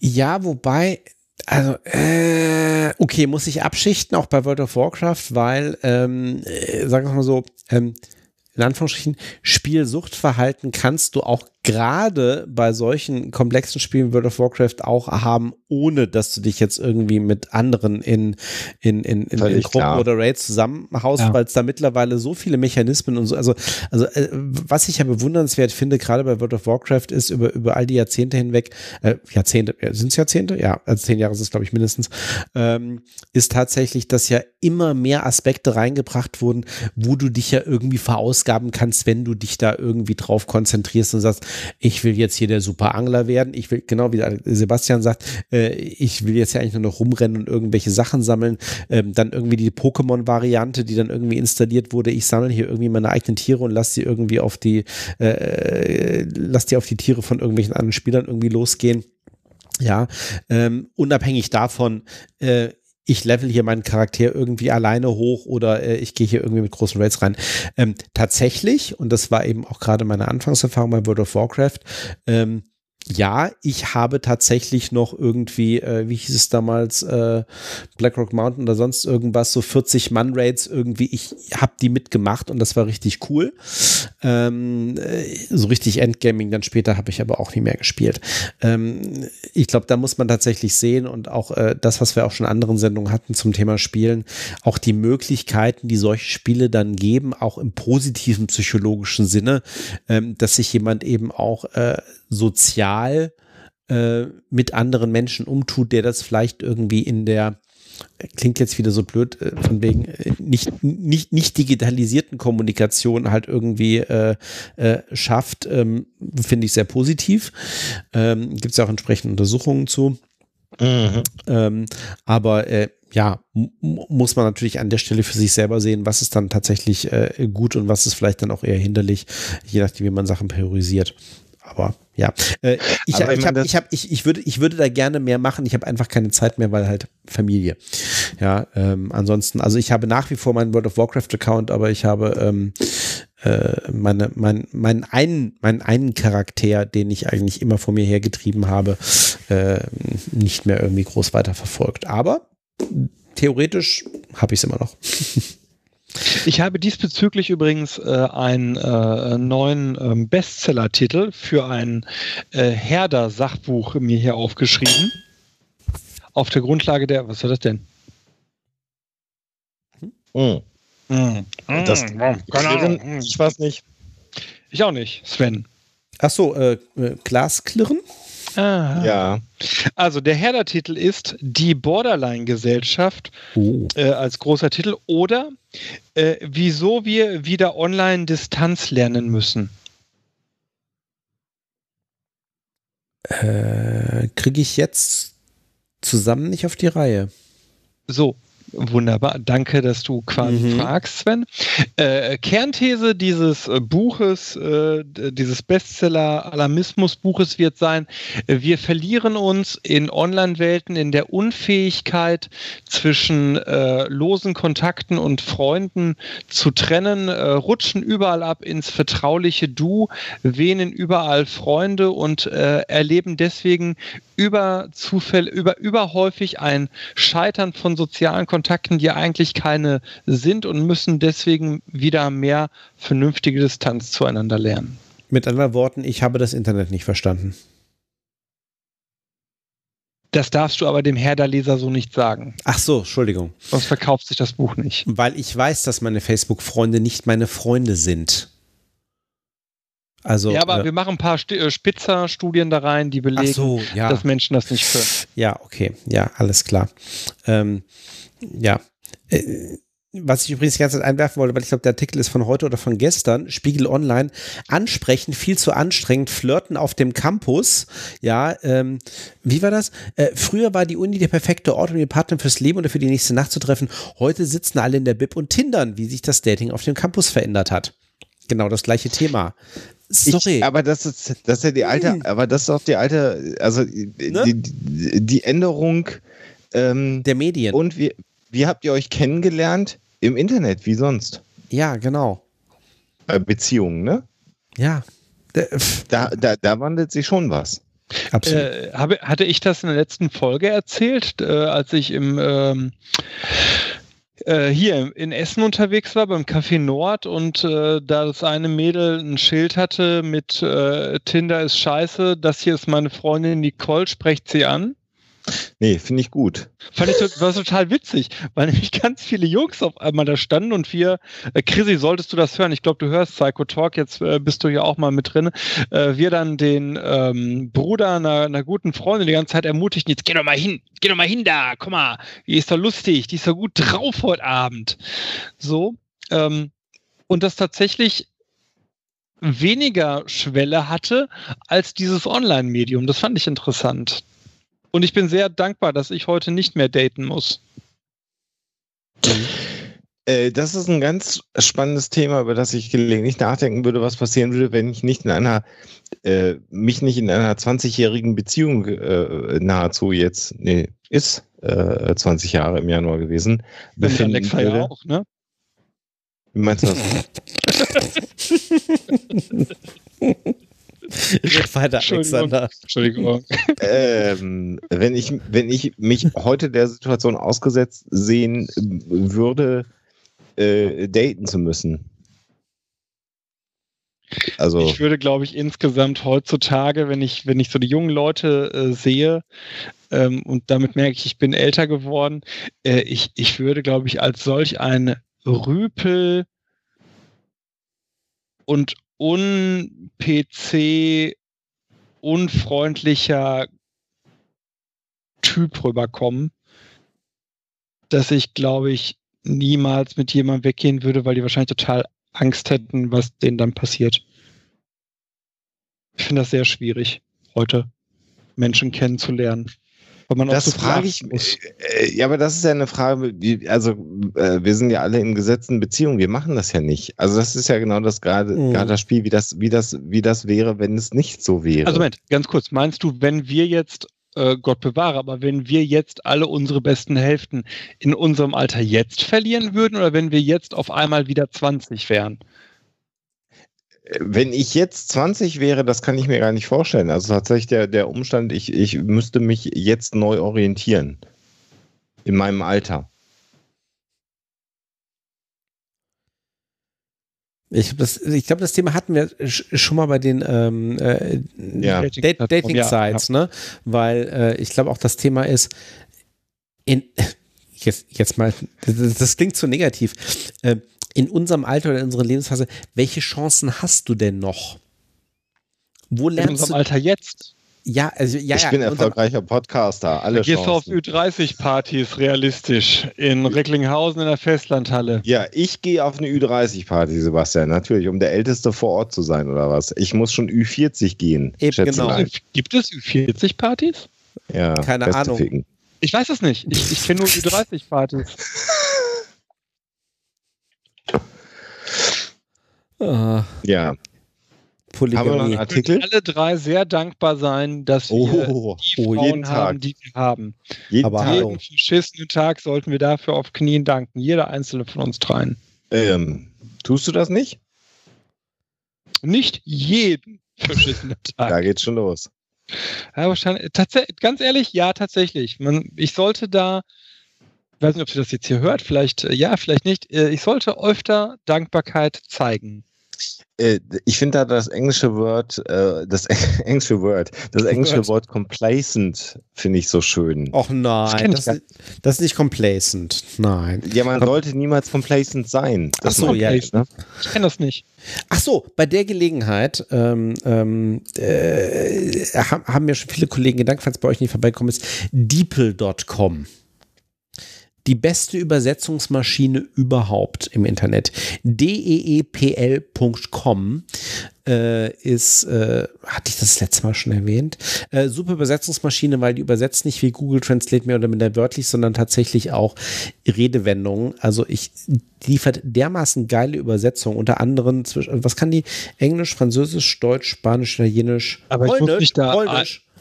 Ja. Äh, da muss ich mich einsignen? Nee, musst du nicht. Nein, brauchst du nicht. Hä? Deeple.com? Nein, Da bin ich gerade. musst du nicht. Hä? Bin ich total blöd? Wo, wo, wo, wo, wo? Das ist irgendwie eine Plattform mit irgendwelchen QR-Codes. Nein, deepl.com. Ach, ohne, ich habe da noch ein E hintergepackt. Da bin ich Nee, irgendwie nee, nee, ganz nee nicht, die, nee, nicht Dieple, nee, sorry. Deep, die, Deep Ah. wie tief und L hinten dran. Genau. Also, was hatte ich gesagt? Wie heißt das Wort? Com? Äh, complacent. Äh, übersetzt er hier als selbstgefällig, selbstzufrieden, satt oder wohlgefällig. Satt. Ne, so gefällig, Und wie selbstgefällig. war, die, wie war jetzt die These, Alexander? Nochmal bitte? Ja, wir sollten nicht selbstzufrieden in unseren Beziehungen sein. Nein, Äh, ja, sollten wir nicht. nein. Ne? Das meine ich Mhm. damit. Ja. Absolut. Aber eine Seba- schöne Seite, die werde ich mir merken. Äh, Ja, äh, schön. vor allem, da kannst du wunderbar irgendwie ganze Absätze und so reinschieben und die liefert wirklich, wirklich gute Übersetzungen. Also ähm, äh, nutze ich auch beruflich tatsächlich und da sind jetzt durchaus auch Fachbegriffe und Redewendungen dazwischen und äh, das mit Polnisch ist gut. Ich äh, weiß Polnisch, nicht, ob, ob ihr das, nee, ihr wisst das gar nicht, glaube ich. Ich äh, höre im Moment ähm, polnische Hörbücher, um mein Polnisch aufzupolieren, weil ich merkte in Gesprächen mit äh, in, in, im Rahmen von Begutachtung, dass mein Polnisch-Wortschatz nicht mehr das ist, wie man heute in Polen Polnisch spricht. Und ich merke jetzt beim Hören von Hörbüchern, äh, dass mir einzelne Wörter fehlen.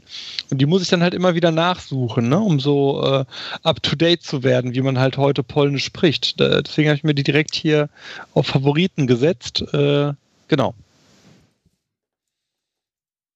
Sehr schön. Ja. Haben wir noch einen Artikel? Ich meine, wir haben jetzt 16 Minuten Zeit noch. Äh, ich habe ähm, genau, Sebastian einen Artikel. Hat noch einen, ja. Ich habe noch zwei, drei, aber äh, vielleicht äh, dann den, weil der so ganz anders ist, nämlich ähm, die Überkuh der Nazis. Mhm. Ja. Ein Artikel äh, auch aus Spiegel Online. Heute haben wir irgendwie Spiegeltag. Ich hätte du auch noch einen gehabt. Spiegel Online? Ich bin entsetzt. ja, wenn es um Nazis geht. so, das liegt aber Spiegel nicht fern, wenn man die Israel. Naja, auf jeden Fall, äh, Spiegel Online hat einen Artikel gehabt zum Thema die Überkuh der Nazis, wo sich, ähm, also ganz ernsthaft, äh, ich halte von Spiegel, wie man, glaube ich, heute gemerkt hat, nicht ganz so viel, aber der Echt? Wissenschaftsbereich von Spiegel, finde ich, kann sich schon sehen lassen. Und wenn man da so ein bisschen wühlt, sind da mitunter echte Perlen dabei, so wie dieser Artikel, der darauf eingeht, dass äh, Hermann Göring hat, äh, dass Hermann Göring das ähm, den Auerochsen hat äh, rauszüchten lassen oder versucht hat, neu zu züchten. Und was mich, äh, also er hat das dann, um, um den Artikel mal kurz äh, zusammenzufassen, so richtig hat er das nicht geschafft. Er hat dann am Ende ein Viech rausgekriegt, äh, das wohl so aussah wie der Auerochse, aber letztlich so ein bisschen Frankenstein, Monstermäßig äh, zusammengeflickt war aus verschiedenen äh, Zuchtlinien, unglaublich aggressiv war. Ähm, und am Ende dann irgendwie auch äh, erschossen wurde und so. Äh, so. Was mich ähm, psychologisch daran interessierte, ist diese äh, Faszination an alten, ausgestorbenen Tierarten. Hm jetzt natürlich in dem Aspekt nochmal, äh, in dem Artikel nochmal verknüpft mit äh, ähm, Jurassic Hitler. Park. Ja, so, so äh, Hitler Jurassic Park, ne, so. Ähm, aber ähm, irgendwie scheinen wir Menschen ja so, so, so ein Bedürfnis zu haben, ausgestorbenen Tieren gegenüberzustehen. Und ich frage mich halt, also bei, bei Göring war das aus äh, rassistisch-ideologisch-völkischen äh, Erwägungen. Aber wieso ist das wohl insgesamt so? Ist es die, die, die, die, die Unfähigkeit oder die, die, der, der doch die Unfähigkeit zu ertragen, dass es Tiere gab, die wir nicht sehen können, also quasi die, äh, die Vergeblichkeit eigener Bemühungen, die in die Richtung gehen würden, um sich dann doch zu zeigen, wir können das aber als Menschen oder äh, was ist das? Ist das Neugier, die antreibt?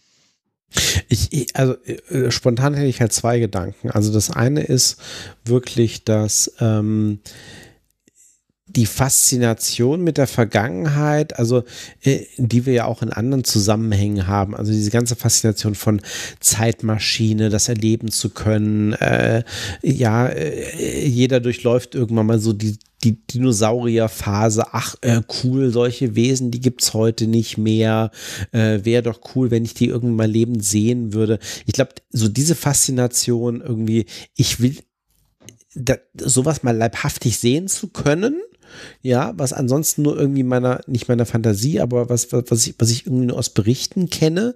Ja, ich glaube, das ist so ein Faktor.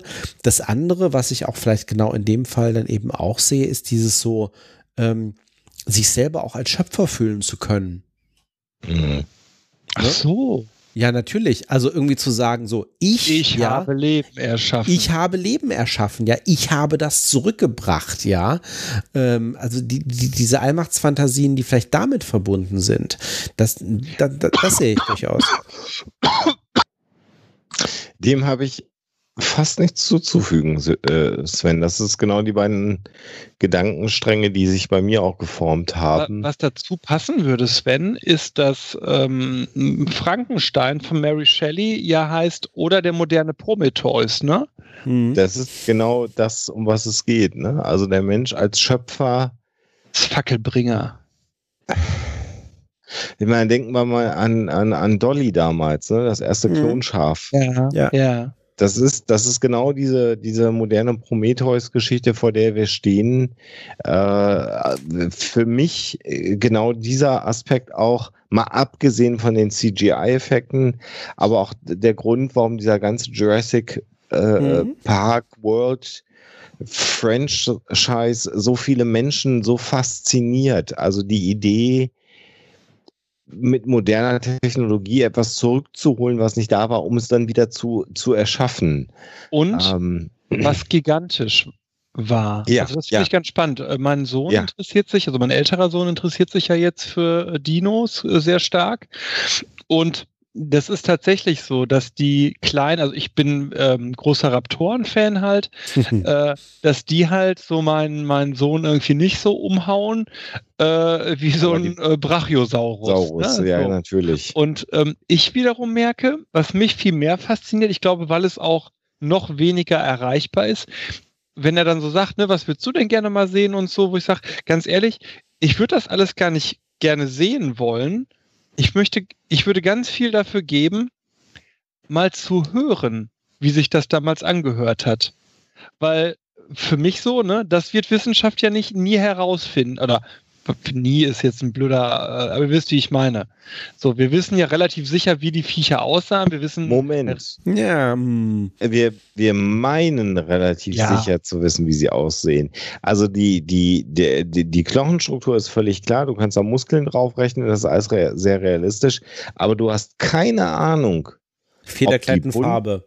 Ob die ja, bunt waren. Ja, genau. Ob die bunt waren oder so aussahen wie die Krokodile. Das wissen wir überhaupt gar nicht. Und gerade auch so zum Thema Raptoren, ob nicht doch äh, irgendwelche Federgeschichten an den Dingern mhm. eventuell dann noch dran waren. Das wissen wir natürlich alles auch nicht. Aber ich verstehe genau. deinen Gedanken, Sebastian. Äh, alles, alles richtig, Alexander. Will ich auch gar nicht anders. Äh, aber, ich aber, aber da sind wir dichter dran, als zu hören, wie haben die geschrien, haben die geschrien ja. oder waren die vielleicht alle stumm? Und wie hat das gerochen? Ja. Also die ganzen haptischen Eindrücke, da würde ich so viel für geben. Und das kann man so momentan noch gar nicht nachvollziehen, weil so ein großer Langhals ist halt so ein großer Langhals. Aber äh, vielleicht ist es tatsächlich so, dieses äh, Wun der Wunsch des Menschen nach den Sachen, die andere Menschen nicht wissen, wo man denn in so einer einzigartigen äh, Stellung dann wäre. Hm. Ja. Das mag sein, ja. Ja, äh, weil ja gerade jemand im Chat fragt, Feder? Ja, ja, äh, klar, ne? Das alte Thema, das äh, ja. Äh, tatsächlich, also ne, bei ein, einigen Saurierarten irgendwie relativ klar ist mittlerweile, dass die halt irgendwie ein Federkleid hatten. Ja, und äh, nicht irgendwie so nackt waren, wie man sich das irgendwie so in klassischen äh, Dinosaurier darstellt. Was übrigens gar nicht mehr, das ist ganz spannend, ne? Das ist heute in Kinderbüchern äh, nicht mehr so wie bei uns. Mhm. Genau, die sehen anders aus. Also genau, hat sich viel das, getan. Das fällt mir echt äh, auf, wenn ich mit äh, Linus halt irgendwie äh, Dino-Bücher durchschaue, ne? Dann ist es halt schon so, dass äh, viel öfter so diese Analogie zum äh, Haushuhn beispielsweise mhm. bemüht wird, ne? Auch mit den Federn und so. Das ist ganz interessant. Ja. Ähm, ja. Aber ich, also da, aber da bin, aber da bin ich genau drauf. Also ich, wenn es einen Jurassic Park geben würde, ich, ich würde wahrscheinlich ein Jahresgehalt investieren und sparen, um da mal hinzufahren. Hm. Ja. ja. Mal sehen, wie das war. Weil Tades, Tades ist halt nicht, also next best thing. Aber das ist genau, und Sebastian, äh, Sven, du hast es gesagt, äh, äh dieser Zeitmaschinengedanke, ne? Mhm. Das ist, äh, das ist genau das, ähm, das Ding. Wir äh, Menschen sind ja auch immer wieder äh, zurückschauend. Und wir können ja relativ viel rekonstruieren. Und wir haben Literatur, äh, Augenzeugenberichte, wir, wir lesen Briefe aus Zeiten. Also wir, wir, wir meinen relativ viel zu wissen. Aber ähm, ein, ein Thema, was mich auch immer wieder interessiert hat, wir haben ja zwei Huxilla-Folgen dazu auch gemacht, Jack the Ripper. Aber mhm. äh, mal so in das viktorianische London der mhm. damaligen mhm. Zeit einzutauchen, äh, zu riechen, mhm. äh, äh, zu hören, äh, das wahrzunehmen. Äh, äh, das ist genau die Faszination, immer dieses Rückwärtsgewandte, weil wir wissen sehr gut, wie, wie unsere heutige Welt ist. Ähm, und umgedreht immer wieder überrascht, wenn man über den eigenen Tellerrand weit hinausgeht. Also jetzt unsere Erfahrung aus dem letzten Jahr mit unserem Trip nach Indien. Äh, du brauchst noch nicht mal eine Zeitmaschine, um irgendwo hinzukommen, wo es ganz anders ist. Nee. Äh, aber ich glaube, der Unterschied ist auch nochmal, ähm, bei sowas wie viktorianischem Zeitalter Dinosauriern weißt du halt, es war halt mal real. Uns ist, nicht, genau, es ist keine uns ist allen klar, wenn wir uns mhm. über Star Trek mhm. unterhalten, wenn ja. wir uns über andere Sachen unterhalten, wir wissen, das ist fiktiv. Ja? Mhm. Ähm, ja. Es hat halt eine andere Qualität zu wissen, das gab es wirklich, ja, das, das, das, das war halt mal. Ja, also ja. muss das doch auch irgendwie rekonstruierbar sein und für mich erlebbar sein. Ja, alles andere, ja, okay, ist Fantasie. Ja, ähm, aber das, ja, deswegen ist es halt genau halt irgendwie immer, immer, übrigens, ja, immer, immer so überraschend, wenn du mal irgendwie Fakten mitbekommst, die, die, die dein, Weltbild, also die, die dein Bild irgendwie genau von solchen Sachen halt um 180 Grad drehen. Also wie das, was wir mhm. gerade gesagt haben, so, ja, hallo, Dinosaurier, äh, mhm. nee, nicht nackig Echsen, sondern äh, wie sieht's denn mit buntem Federkleid aus? Ja, oder äh, übrigens, äh, zu der Zeit gab es auch schon Diskussionen über dieses und jenes Thema und es gab halt Menschen, die das und das gemacht haben. Äh, das passt jetzt aber gar nicht in mein eigenes Bild, was ich jetzt irgendwie vom 17. Jahrhundert habe. Ja, ähm, so, das ist halt irgendwie faszinierend, weil es hat halt stattgefunden. Mhm. Ja. Aber genau dazu passte übrigens auch der andere Artikel, deswegen hatte ich den rausgesucht, mhm. über den oder das äh, Kai Kai Filou, mhm. ähm, ein ähm, Meeresungeheuer aus der äh, frühen äh, Menschheitsgeschichte, also vor. Äh, oh, vom Standard, interessant. Ja, Standardlese ist tatsächlich äh, mehr als ich dachte, ist mir aufgefallen. Österreich. Ja, ich, ich bin äh, in den letzten Jahren durch, durch äh, meine Wien-Aufenthalte und meine Wien-Kontakte irgendwie doch mehr in diese österreichische Blase reingerutscht. Das ist ja auch so ein schleichender Prozess. Na, auf jeden Fall äh, hat der Standard da einen Artikel gehabt äh, über dieses äh, riesige äh, Meeresungeheuer. Und das hat für mich eben die ähnliche Faszination. Ne? Also auch das, ähm, ich weiß nicht, ob ich das hier schon mal erzählt habe oder irgendwo anders, das habe ich ja, wann immer ich am Meer stehe, dass ich mir vorstelle, vorstelle, ähm, und so wirklich immer, jedes Mal, wie so ein äh, riesen äh, äh, Dinosaurier äh, aus dem Meer auf einmal auftaucht. Wie, was das für, ein, äh, für eine Szenerie gewesen sein muss und wie äh, klein und äh, unwichtig wir Menschen uns im Vergleich dazu äh, fühlen würden. Okay. Und Wobei, wo, wo, wobei dieses Meerungeheuer war jetzt nur ein 10 Meter langer Mosasaurier.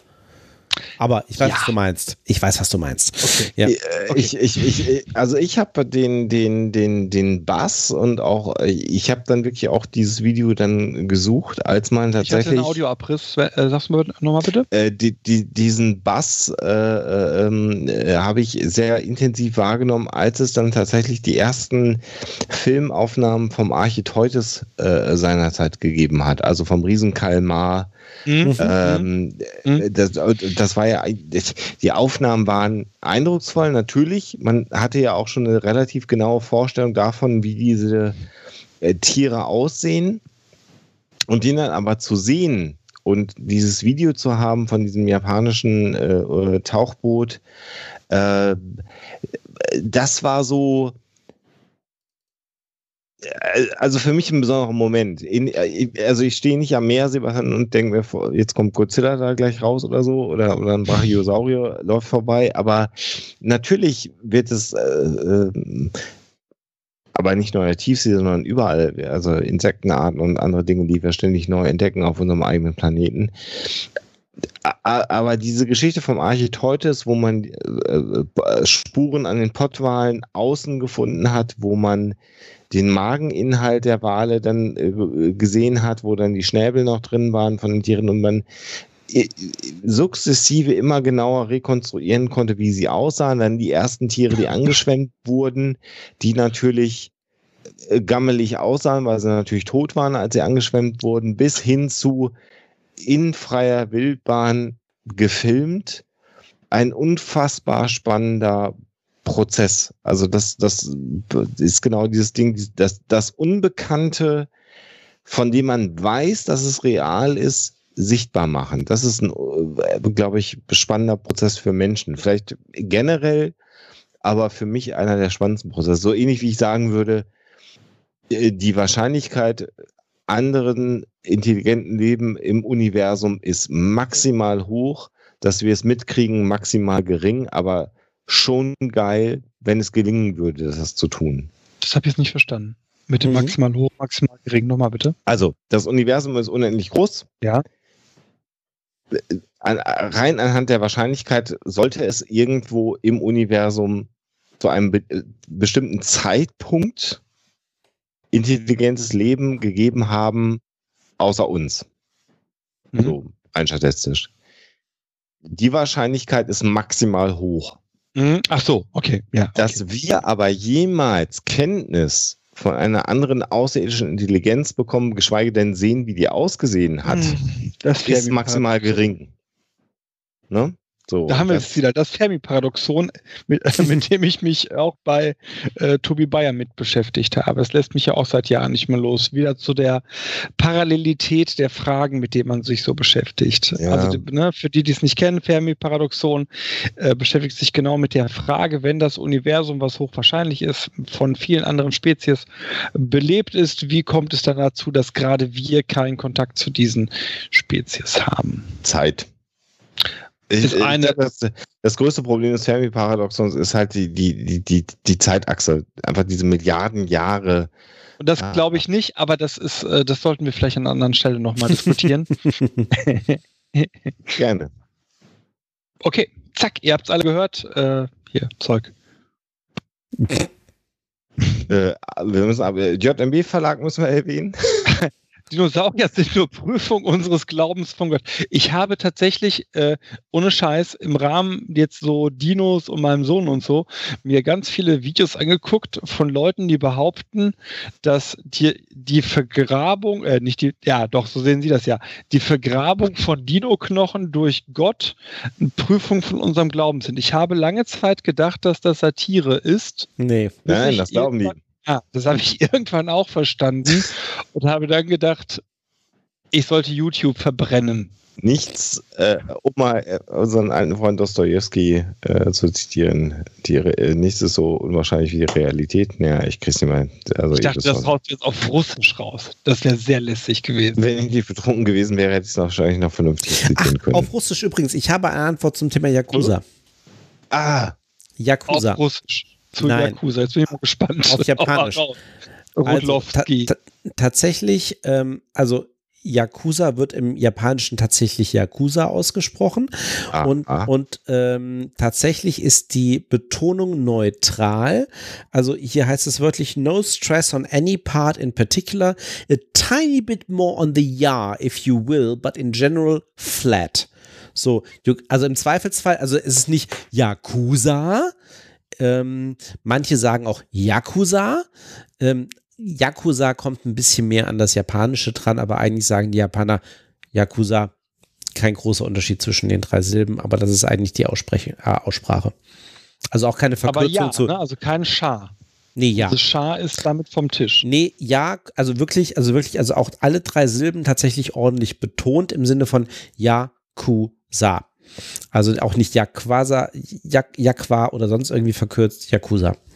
So, und das ist auch nochmal ein schöner äh, Abbinder mhm. zum Thema Kommunikation. Nebenbei mal eine Nachricht über irgendwelche beliebigen sozialen Medien geschrieben und die Antwort genau. erhalten. In diesem Fall über Threema, weil man will es ja verschlüsselt haben. So. Die ganze Erdenscheibe mal eben.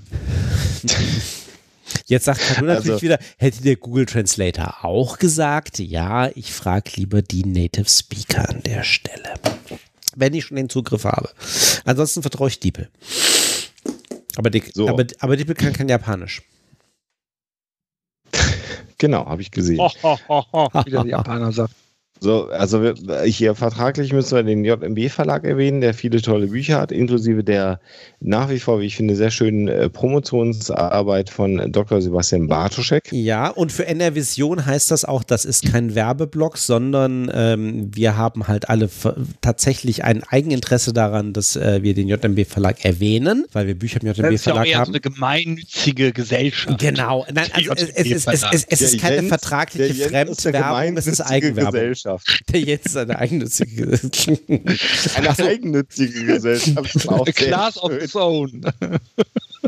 Ich könnte, ich könnte jetzt einfach mal völlig äh, äh, out of the blue einfach mal ganz superschwellig erwähnen, dass man sich den Grauen Rat Podcast mal anhören kann. Der Babylon 5 Podcast. Das macht demnächst total viel Sinn, wenn man das tut. Mhm. Ähm, ich, tatsächlich ohne Eigenbeteiligung empf empfehle ich, weil auch vor einiger Zeit neu entdeckt, äh, die, ähm, die Wochendämmerung von äh, Holgi und Kada.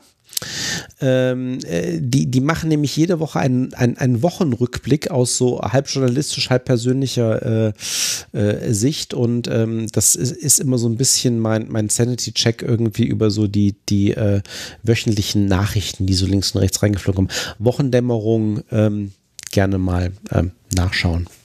Ich habe das noch nie gehört, äh, werde ich auch nicht tun, aber Holgi und Kada sind einzeln sehr gute Menschen. Es wird Ein übrigens, bisschen sehr links alle beide, aber trotzdem sehr, sehr tolle Menschen. Es wird demnächst sogar auch die Situation geben, dass Kada und ich und wir, aber das ist ein anderes Projekt, was, wenn es soweit ist. okay. Dann weise ich noch auf Ach und Krach hin von Robert von äh, Kube, ein äh, Podcast, äh, in dem ich letztens zu Gast sein durfte und äh, über eine Sache erzählt habe, die man selten bisher gehört hat, nämlich meine Hardcore Strategy äh, Booker äh, Vergangenheit. Robert und sein Kollege machen da jede, ich weiß nicht, ob die wöchentlich oder zweiwöchentlich podcasten. die kümmern sich halt um Hardcore, um historisch relevante Hardcore-Alben um aktuell äh, relevante Hardcore-Alben und alles, was äh, mit der Szene zu tun hat. Kann ich wirklich nur empfehlen für alle Leute, die, ihr ahnt es, Hardcore mögen. Alle anderen wird das sehr anöden. Ja. Ich über, überlege gerade, aber mehr habe ich jetzt auch gerade nicht im Köcher, was man noch erwähnen könnte. Ansonsten kann man nochmal sagen, vielen, vielen Dank an alle Live-Zuhörer, an den wie immer sehr belebten und amüsanten und kommunikativen Chat, der Wir hier einen mitläuft. sehr schönen Chat heute, wie ich fand. Ja, das ja. war total schön und äh, eigentlich ist es immer richtig schön bei uns hier im Chat beim Psychotalk und all diejenigen, die das aus der Konserve hören, nehmt euch mal den Freitagabend, wenn Psychotalk ist, frei, kommt in den Chat, weil wir reagieren auch und der Chat, ich könnte sagen, bestätigt das, aber das hört ihr nicht. Also das bringt euch nicht weiter, sondern ihr habt dann tatsächlich auch mal Chance, hier mit uns zu äh, kommunizieren während der Live-Sendung. Und da wir drei Leute sind und nicht immer alle drei zugleich reden, äh, geht das schon ganz gut, äh, hier äh, auch mal auf die äh, äh, ähm, auf den geschriebenen Einwände einzugehen. Danke, Sebastian. Guter Hinweis. Eine Sache möchte ich loswerden, weil das Thema hier ja Presseschau ist, äh, mit den Kollegen natürlich nicht abgestimmt. Äh, die schönste Nachricht der letzten Wochen, und äh, das sage ich jetzt völlig ohne jede Ironie, Hybris oder sonst was, die durch die Presse ging, war für mich ganz persönlich, dass äh, Dennis Yücel frei ist. Äh, ich glaube, wenn man mit, mit einer Sache eine Presseschau beenden kann, dann damit. Mhm. Ich freue mich unglaublich äh, jeden verschissenen Tag, an dem ich mir klar mache, dass Dennis ein Jahr eingesetzt gesessen hat, jetzt frei ist. Es hat auch für mich keinen faden Beigeschmack oder sonst was. Ich wünsche allen Kolleginnen und Kollegen, die noch äh, ungerechtfertigterweise natürlich äh, in Haft sitzen genau. oder in, in einem Gefängnis sitzen, dass sie dort rauskommen. Aber das schmälert nicht im Ansatz irgendwie meine Freude darüber, dass Dennis jetzt raus ist. Und das war für mich in den letzten Wochen die absolute äh, Top und äh, schönste Nachricht, die es gab. Das ist schön für dich. Dankeschön. Wunderbar. Ich äh, danke auch äh, euch beiden für äh, eine schöne Sendung. Es wurde echt mal wieder Zeit, irgendwie drei Stunden zu quatschen äh, über äh, Gott und die Welt im wahrsten Sinne des Der, Im Wortes. Fluge vergangen. Im Fluge Ja. vergangen. Stimmt, stimmt, stimmt. Absolut. Nur eine große Flasche Bier und eine Flasche Wein geleert. Ähm, ähm, Gin ballert ganz schön. Ich habe echt nicht viel von dem Zeug getrunken, aber ich fühle mich total knülle. Tja. Gin ist schon ordentlich. Ähm, wir hören uns live wieder, äh, so denn äh, alles irgendwie Technik und Gesundheit will. Äh, Ende April haben wir einen Termin, 27.04. und eventuell schauen wir mal zum Thema, hatten wir doch schon angeschnitten, künstliche Intelligenz. Äh, oh, stimmt. Oh, da kann ich sogar einen Artikel von diesem Mal, den wir nicht besprochen haben, wiederverwerten. ähm, Und da werden wir, da werden wir nicht nur psychologisch, sondern auch popkulturell. Also ähm, ja, mit ja, Sicherheit. also es wird schön. Das wird, Da- glaube ich, ein schönes Ding. Ja, alles klar. Äh, vielen Dank auch von meiner Seite nochmal an den Chat. Äh, vielen Dank an alle äh, Live- und äh, souveränen Nachhörer. Und äh, wie auch am Anfang der Sendung gesagt, wenn ihr äh, Vorschläge habt für psychologische Themen, Themen allgemein, schreibt uns gerne entweder an äh, mail at psychotalk.de oder über unsere Twitter-Accounts oder auf Facebook. Ihr wisst ja, wo ihr äh, uns finden könnt. Vielen Dank Und- Lass mich ganz kurz am Ende mal sagen, das Schönste am Psychotalk für mich äh, äh, ist tatsächlich mit euch beiden drei Stunden Gelegenheit zu haben, zu sprechen. Alle, alle Hörer ganz toll und Feedback, Mails, Chat, alles super, aber für mich der größte Genuss ist einfach äh, immer drei Stunden Zeit mit euch beiden zu haben. Oh, danke. Dankeschön. Geht mir genauso. Machen wir noch ein paar Mal dieses schon, Jahr. schon sehr. Ja, ja, ja, ja, ja, ja. Und auch so mit der, mit der, das war gut, dass wir letzte Woche geschoben haben, auch wenn die Hörer das vielleicht doof fanden. Aber ich glaube, dadurch wurde es heute so eine Für uns gut. rundere Sache. Ja, Ne? absolut. Ja. Auch nochmal deutlich entspannter. Passt auf Ja. euch auf da draußen. Genau. Alles klar. Passt auf euch aus und ähm, mein, wir hören uns. Glück auf. Tschüss. tschüss.